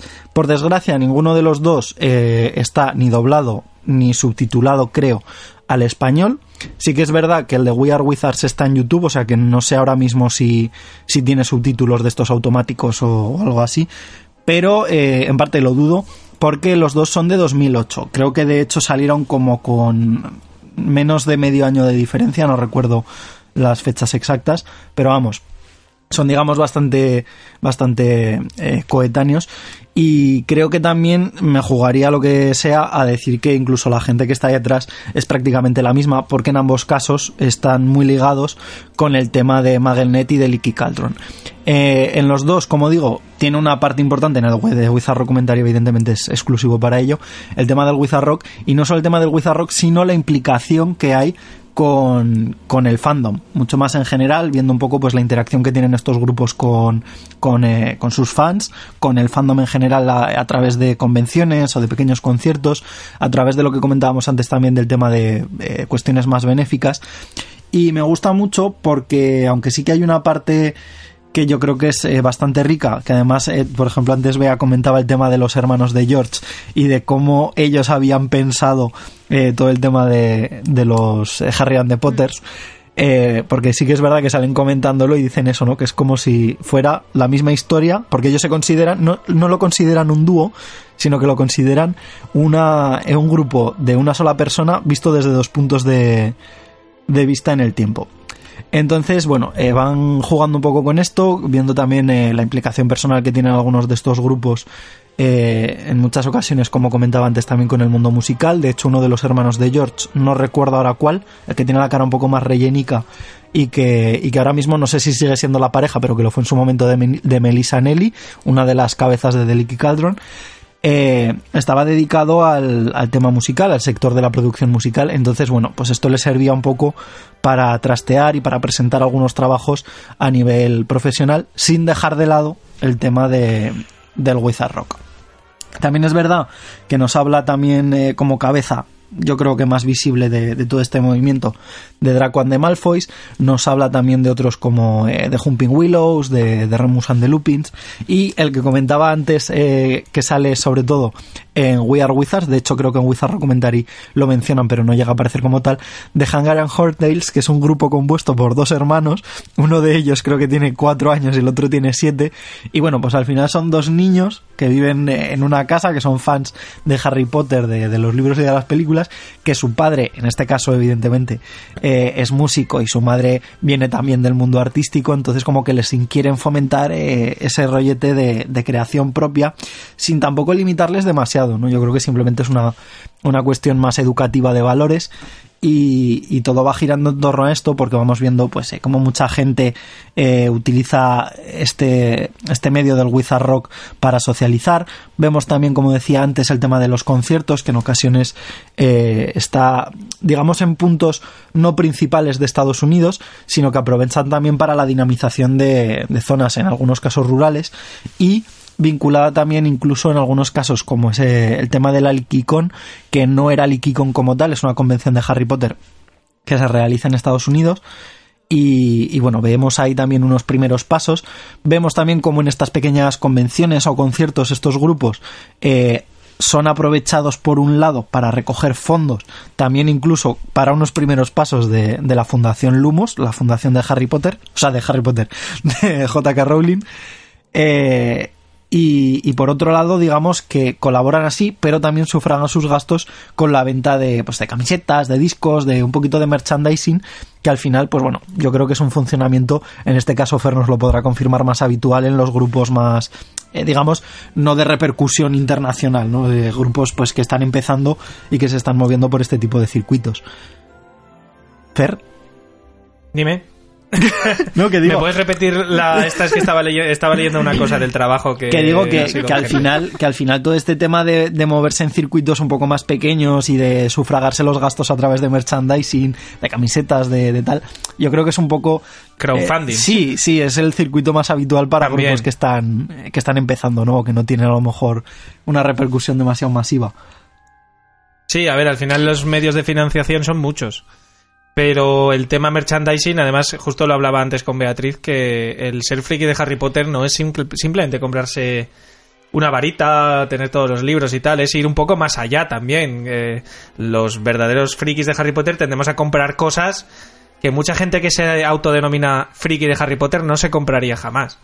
Que no quita que no sea friki de Harry Potter esa persona, pero hay un nivel ahí, que es lo que hablaba antes con Beatriz, que es como dices, hostia, ¿te has comprado esto? ¿En serio? Es como, sí. O sea, por ejemplo, una camiseta de Draco de Malfoy, ¿sabes? Pues yo la tendría, o de Sí. cualquier grupo de Wizard Rock, yo te juro que la tendría, los discos, o sea, me encantaría, me encantaría poder tenerlo, la verdad. De Es hecho, que eso le comentaba antes. Sobre de- todo si con eso apoyamos a- al grupo a que tire adelante. O sea, yo soy muy pro eso. O sea, me encanta, vamos, desde el punto de vista de que yo también lo he vivido, que hemos tenido Sí, que sí. fabricar nuestros propios discos. Bueno, Pablo, tú ya has visto, ya tienes uno y has visto que la calidad tampoco es que sea tal. Hombre, pero pues- joder, pues al no final esa gente mal, ¿eh? comprando, comprando esos discos eh, te ayudaba pues a mejorar un poco el equipo. tal. O sea que al final, eh, no sé, es, es la mejor forma de apoyar a un grupo, comprar sus comprar sus productos, vamos, ya sea disco, que hoy en día ya casi no se compran discos, no pero bueno Eh, camisetas tazas algunos pero llevan, camisetas chapas. y el, sim- el simple hecho de escuchar a los, a los grupos en Spotify eh, les, les puede ayudar también, porque al final hay gente que, que también gana dinero escuchando, o sea, con las escuchas de Sí, Spotify, sí. quiero decir. Eh, es, muy, es muy importante al final. Yo eso lo apoyo muchísimo. O sea, yo si pudiera tendría merchandising de muchos grupos de, de Wizard Rock, la verdad. Es que todo esto venía porque antes me ha dado por mirar la, la página de Draco de Malfoy y ver todo el tienen, merchandising tienen que una de tienen. merchandising Sí. tienen hasta papel de regalo o sea Sí, sí, sí, lo he flipado y digo, joder, porque yo no tengo nada de esto, digo, porque los gastos desde Estados Unidos y tal, pues son bastante duros, pero molaba porque venía, vendían una guitarrita que era Sí, un USB que venían todos sus discos dentro. yo la tengo Y digo, eso me parece Guay. muy guay. Yo quiero aprovechar eh, para comentar que ese tipo de microfinanciación y tal es también la que mm, por la que apuestan los equipos de Quidditch de en general y sobre todo barro para casa y, me refiero a los equipos de Quidditch en España.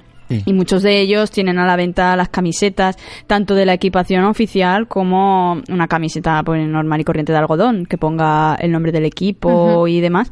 Y también chapas, parches. Yo tengo, por ejemplo, parches de, de la Asociación de Quidditch de España, de chapas de Nosotros también. Quidditch. Claro. Y la camiseta de los Baby Riders, que es mi equipo de cabecera y a quien mando un saludo por si están escuchando esto. Y, y nada, y que también quiero eh, comentarlo por si alguien no lo sabía y bueno, pues si quiere también apoyar a estos equipos a que puedan, muchos son pues para sufragar los gastos de, Sí. de poder desplazarse a las competiciones, porque claro, todos esos viajes todo- o las equipaciones, todos los gastos que tienen los equipos y los grupos de música son todo personales, ¿sabes? No, no tienen detrás ningún tipo de financiación. Entonces, lo mejor que se puede hacer es, es comprar su merchandising y apoyarlos. Yo creo que en este caso el tema de lo que comentaba antes Fer, de, de, que es un punto de friquismo que ya no es yo soy friki, sino yo soy friki y quiero promover eh, mi, mi, fandom. Porque al final Eso es. es lo que comentaba Seida, Mm. el tema de las microfinanciaciones. Bueno, vosotros lo habéis vivido con, con eh, Proyecto Patronus. El tema también, por ejemplo, de. ¿Cómo se llama este libro? El de Harry Potter a través de los mapas. Eh, Todo el tema de los, de eh, proyectos de equipos de Quidditch. El tema, por ejemplo, también de la, eh, de la fanfilm esta que salió, la de Los orígenes del heredero. Se mueven en muchas ocasiones con esto. Y yo creo que es una forma de, de promover la creación. O sea, de, de que un fandom no muera. ¿no? Porque al final, Claro. este tipo de cosas, si las vas dejando eh, simplemente, a ver, quiero decir, dentro de las posibilidades de cada uno, que nadie está obligado a, poner dinero. Pero yo creo que si crees en un proyecto, a mí por ejemplo el de, el de Patronus, ay, Patronus Unplugged, estoy ya que mezclo, que mezclo cosas, el de Proyecto Patronus, eh, a ver, también porque tenía vinculación personal con, con Fer, pero era algo que, claro, te lo venden de tal manera que dices, es que A ver qué vas a decir. no, no. No, pero era una cosa que, por ejemplo, yo que, yo que compraba tema de documentales como el de We Are eh, Wizards, el de Wizard Documentary y tal, era una cosa que dices, es que esto, por ejemplo, en, en habla hispana, hace unos años era totalmente impensable. Y que de repente vengan dos personas, en este caso vosotros, pero me hubiera dado igual eh, cualquier otra persona. Hombre, evidentemente, si vienen ya con un respaldo de, de trabajo, siempre es más. eh, da un poquito más de seguridad, ¿no? De que va a salir algo de calidad. Pero era una cuestión de decir que alguien, después de tantos años, quiera hablarme del fandom, de cómo se está viviendo ahora algo que ya lleva muchos años de rodaje. Pues, eh, a ver, a mí en este caso, como digo, me tocó la patata también porque, joder, pues somos fans de, del Wizarding World. Pero creo que es eso, es una forma de, de no dejar que el fandom muera, de ver también en este caso, yo la verdad es que a través de, de Proyecto Patronus me gustó muchísimo ver cómo otros fans, algunos de los cuales sí que conocía en persona, pero no sabía qué historia tenían detrás, y me pareció pues eh, algo mucho más personal. Y yo creo que el hecho de, de apoyar estas microfinanciaciones es la forma de dejar que otros eh, sigan con su fandom. A lo mejor para ti te supone dos euros, pero claro, si sois 2.000 personas poniendo dos euros, Claro. pues son 4.000 y a lo mejor estás permitiendo que un grupo de, de Quidditch pues se pueda ir a una final internacional en Italia, ¿no? Creo que fue la última. o Claro, claro, es que es, es la mm, es lo mejor que tiene la microfinanciación. Es el un poquito cada uno y, y entre todos conseguir algo. Y yo creo que eso es una cosa que, que como que como fan que apoya a otro fan, yo creo que siempre en la medida de la posibilidad de cada uno, obviamente, eh, yo animo a la gente a que a que no tenga miedo de, de apoyar esas causas. En- o- los mercadillos estos que hay también, por ejemplo, en la última PotterCon a la que fui en Barcelona, también compré fanarts y Claro. este tipo de este tipo de historias que, que es lo que te digo, un fanart que te cuesta dos euros, pero todo el mundo que pasara por allí comprara un fanart, pues esta mujer eh, que los hacía, eh, pues sería la más feliz del mundo y, y vería recompensado el esfuerzo de haber hecho esa lámina para ti, que tú luego luces y, y está ahí. Es como, pues eso, se va alimentando todo y se, fa- se va fomentando tanto el fandom como, como que esa persona, pues hombre, obtenga un beneficio por lo que está haciendo, que al fin y al cabo se lo merece. por Sí, el trabajo que claro. está bueno, un beneficio que Yo en muchas ocasiones se cubre el gasto y ya, o sea, quiero decir que no... El beneficio Sí, es... Claro, quería- pero, pero es enriquecedor Sí, también sí, para la persona y bueno, y vosotros lo podréis saber mejor que nadie. Yo quería Digo, decir Feli, que... que, a ver, estamos diciendo lo de los micro, la microfinanciación, pero que tampoco es una cosa que, vale, vale, no cae en saco roto porque ayudas a, a personas a realizar sus proyectos, pero es que aparte, tú no es que des esos dos euros, por ejemplo, esos 20 o incluso esos 100, y ya está. O sea, a cambio recibes cosas. Sí, sí, o sea, ves tu, ves tu aportación recompensada, por así decirlo. Por ejemplo, nosotros nuestra aportación más sencilla creo que fueron 5 euros y con eso ya salías en los, Claro, en los en los créditos. de- del documental.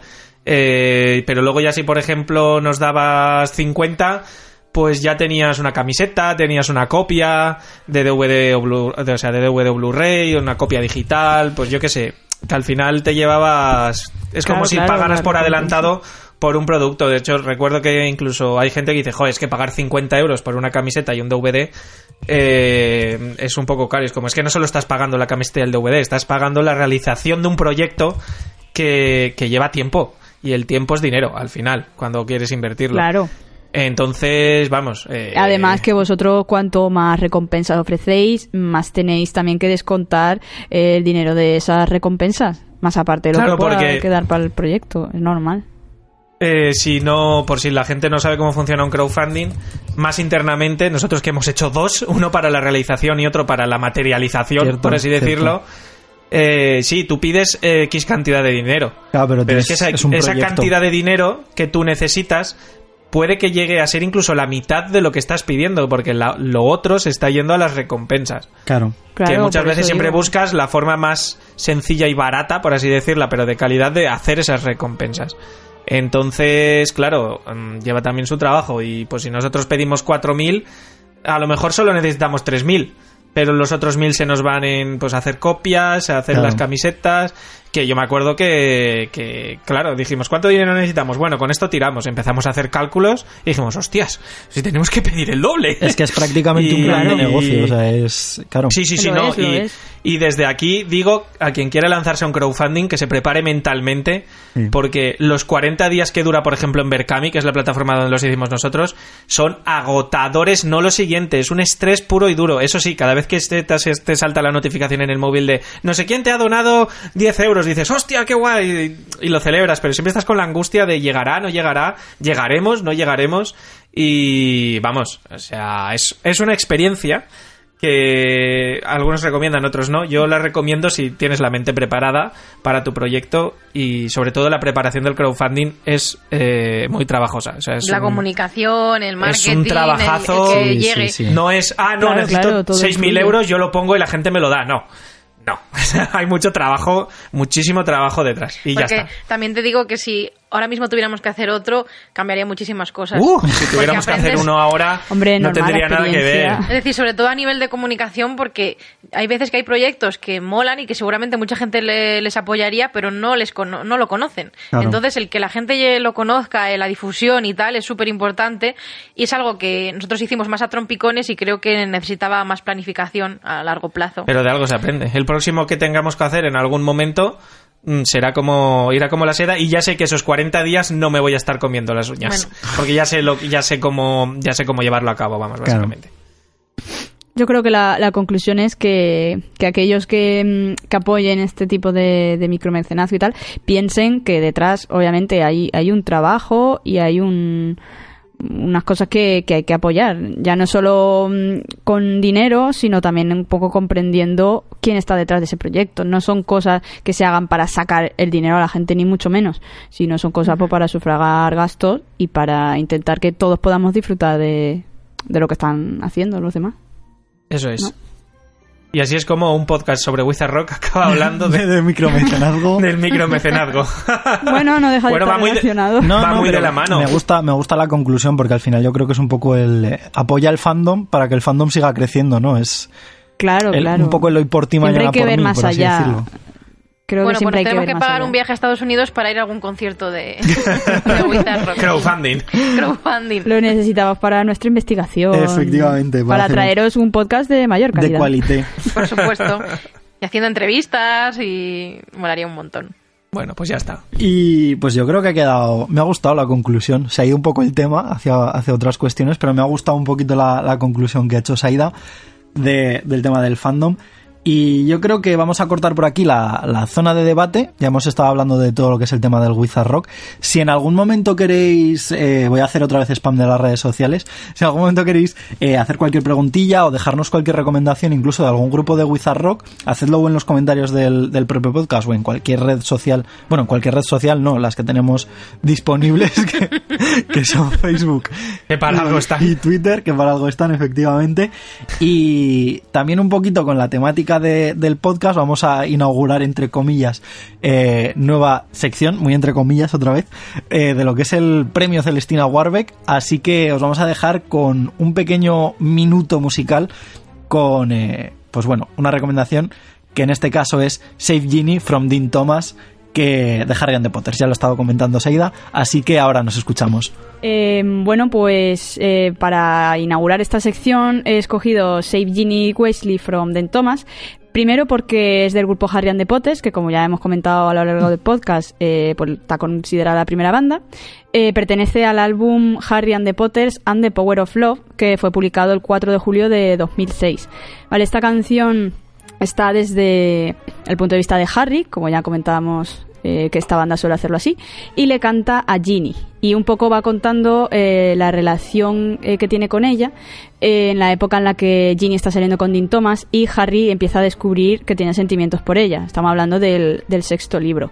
Entonces, eh, también he escogido esta canción porque es un ejemplo de que algunas canciones que son fieles a la historia original y que incluso tienen detalles que Rowling escribió. Entonces, esto os lo quiero matizar para que pongáis un poco de oído en la letra de la canción. Igualmente, creo que podríamos dejarla en la, descripción de iBox, porque hay un momento en el libro en que Hermione, eh, cuando Hermione le dice a, Harry eh, que Ginny y Den Thomas eh, han cortado, Rowling escribe, a él le pareció que Hermione lo miraba con suspicacia, pero era imposible que ella supiera que de pronto sus entrañas se habían puesto a bailar la conga.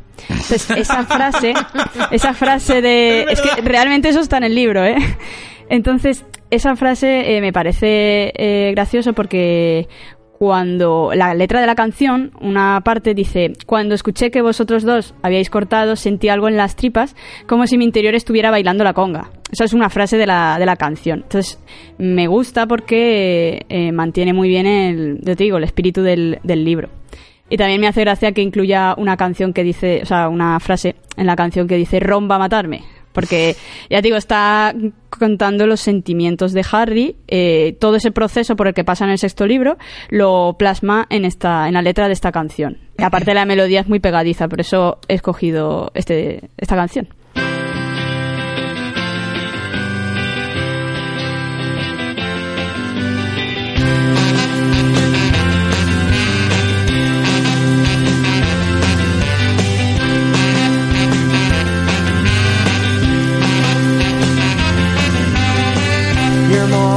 Like a mom to me, and your brother is like a brother to me. Can't you see things were meant to be? Jimmy.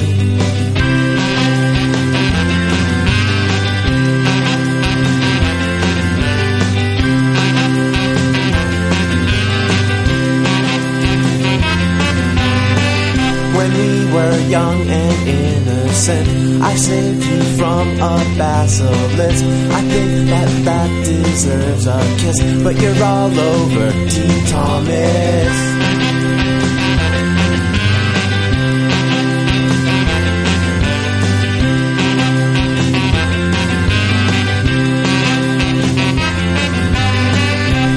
I heard that you two split up, I got a feeling in my gut. It was like my insides were dancing the conga line. Get on the line,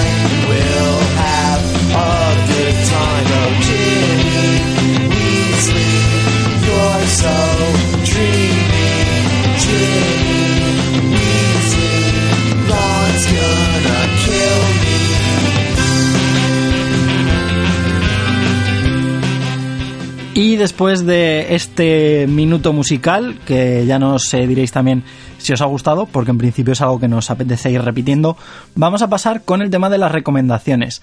Eh, en este caso hemos eh, decidido disminuir el tema a dos, básicamente para que sea todo un poquito más picado. Y en primer lugar, la recomendación del mundo mágico me ha tocado a mí, que vengo a hablar de algo que además yo creo que tocaba, que es el tema de Harry Potter The Exhibition. No vengo a recomendar lo que es la exposición como tal, sino el catálogo de la propia exposición. Yo en su momento me la compré cuando, cuando la llevaron a Madrid. La verdad es que me gustó bastante lo que es el contenido, aunque tengo que admitir que no dista demasiado de lo que son los catálogos que hay de- del parque temático. El contenido no está mal, eh, en cuanto a, digamos, chicha, en cuanto a texto, tampoco es que haya demasiado, pero está muy bien para ver algunas piezas en detalle. Esto sobre todo lo sabrán eh, las personas que hayan visto o que o, o bien en Madrid o, o bien en Valencia, no sé exactamente si cuando salga el podcast se ha estrenado ya, creo que no, por los días que toca. No, pero le debe de quedar Bueno, el poquito. 14 justo. Vale, No, no, no, le quedará le, queda- poquito le para queda- le quedan unos poquitos días. Bueno, el caso es que la gente que ya haya ido a Madrid, me imagino que más o menos mantendrán eh, el mismo eh, tipo expositivo en, en toda la lo que es la, la estructura de la exposición como tal. Eh, la iluminación es un poco regulera. Eh, entonces, bueno, pues está bien para ver algunos detalles, algunas piezas un poquito más eh, pormenorizadamente, algunas cosas incluso tengo que decir que no llegaron a la, a la exposición de Madrid. No sé si en la de Valencia eh, tendrán hueco, porque por ejemplo el caso de Creature, yo por lo menos cuando la vi en Madrid no lo vi por ningún lado. No sé si vosotros llegasteis a localizarlo. Sé que por ejemplo Dobby sí que sí que tenía su hueco detrás de, de Lucius Malfoy. Tampoco es que se viera demasiado, pero creo que estaba bastante bien pillado el rollete. Pero bueno, está también bien para ver, pues eso, ¿no? Algunas piezas que a lo mejor no llegan a, a verse expuestas, pero que sí que a lo mejor han estado en otras exposiciones en otros puntos de Europa. Así que, en fin, me parece bastante recomendable. Cuando yo lo compré, eh, estaba en español y en inglés. Me imagino que volverán a, a editarlo en, en los dos idiomas. Y de precio, si no recuerdo mal, me costó 15 euros. Lleva además también una copia de, de la carta de, de aceptación de Hogwarts de Harry Potter. Así que bueno, no me parece mal. Como recuerdo, creo que además es algo más único porque el resto de merchandising que se vende en la exposición sí que es más bueno pues más común no suelen ser cosillas que están en el parque temático o que se pueden comprar como varitas como los micropuffs y cosillas similares. Así que yo creo que es una de las poquitas cosas que hay exclusivas de la, de la exposición como tal. No sé si os lo llegasteis a comprar y qué opinión os merece pero bueno yo creo que es más o menos lo que podíamos ver en las páginas No, yo la verdad que no, no lo compré. Yo me estaba acordando que nosotros tenemos el de el del Studio Tour de Londres, que venía en el pack de la entrada que cogimos. ¿cuál tenéis? Y... Eh, como cuál, no sé. ¿Qué el de cuando fuimos. ¿Qué portada, ¿Qué portada tiene? Pues no te lo sé decir porque no lo tengo aquí. Es- Era, no o lo sea, puedo creo ver. que sale el expreso de Hogwarts. Puede Ah, ser. pues entonces es el justo primero. cuando lo es abrieron. verdad, porque fue justo cuando pusieron el expreso. Pues entonces es la, la primera edición. Es que han ido sacando bastantes ediciones. En contenido tengo que decir que no cambian demasiado, pero bueno, ahí está. Pero la primera no puede ser porque el expreso al principio no estaba. No, no, la primera edición del, del catálogo. Pero no habría una antes. Creo que no. Yo creo Ah, que no. O sea, había folletos y eso, pero el- digamos el catálogo modo libreto como tal, creo que era la primera edición que sacaban. No estoy seguro, ¿eh? También estoy hablando un poco sin saberlo porque yo tengo que admitir que no visito todavía el parque temático.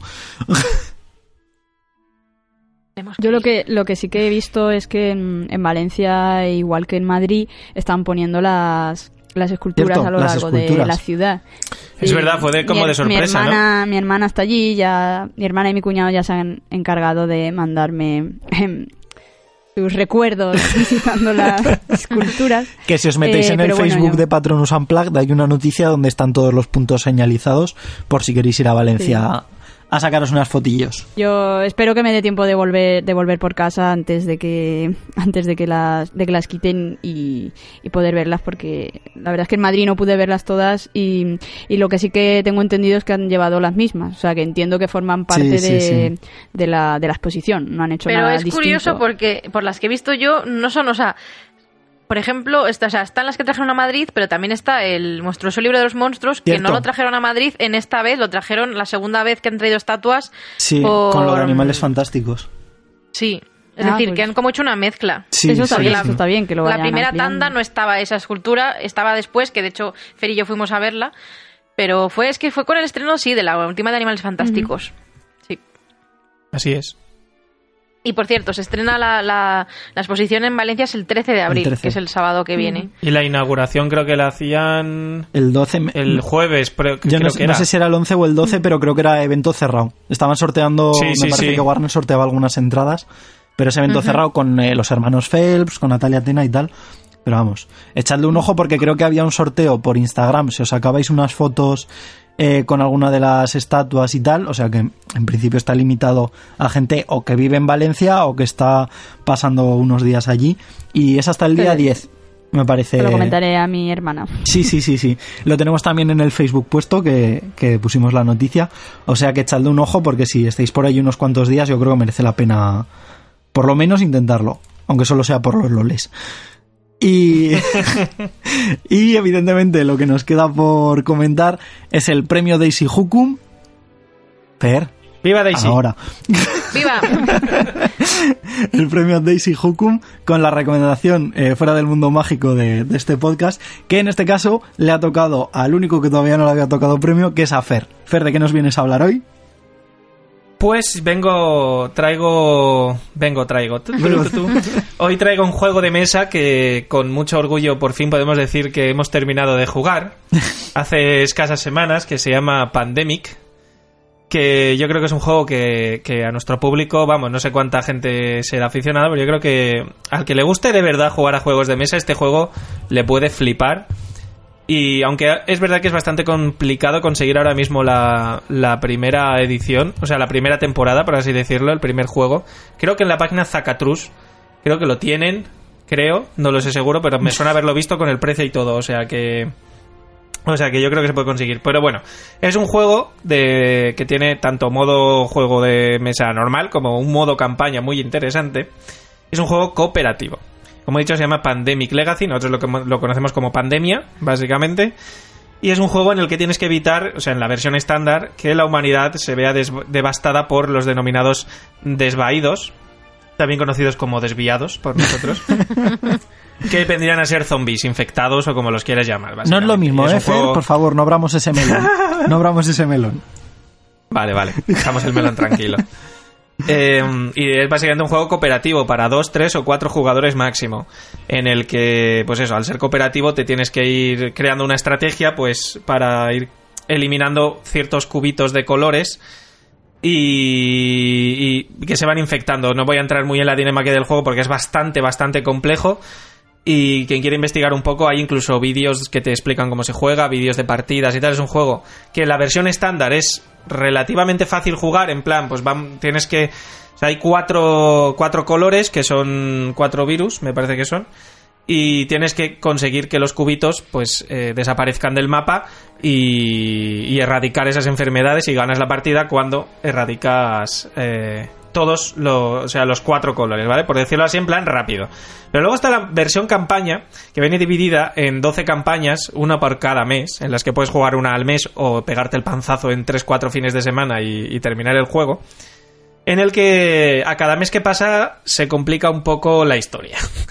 Hasta el nivel de que eh, nosotros hemos llegado a estar en un punto de ni de retorno ni de, ni de avanzar. O sea, fue que tuvimos que reiniciar, básicamente, ¿vale? Porque aparte que no, no estábamos jugando bien.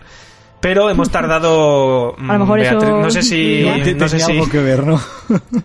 no sé si Beatriz se acuerda de cuánto tiempo hemos tardado en terminar la campaña, como año y medio. Wow. Bueno, Posiblemente. Pero también hay que decir que hemos jugado cada. Claro, es que no- cada no podíamos meses. Creo que jugar. habéis asustado a nuestros oyentes por un segundo. Claro, nosotros hemos jugado la, pa- la campaña cuatro personas. Hola Kike, hola Leti, os saludamos desde aquí. Y que son los propietarios del juego al que hemos jugado. Y pues no siempre hemos podido quedar para jugar. Entonces nos ha costado bastante. Pero cabe decir que el mundo no terminó muy bien después de nuestra partida. Bueno, hay que decir que los cubitos que menciona Fer son enfermedades. ¿Qué dices? Sí, a ver, son como virus.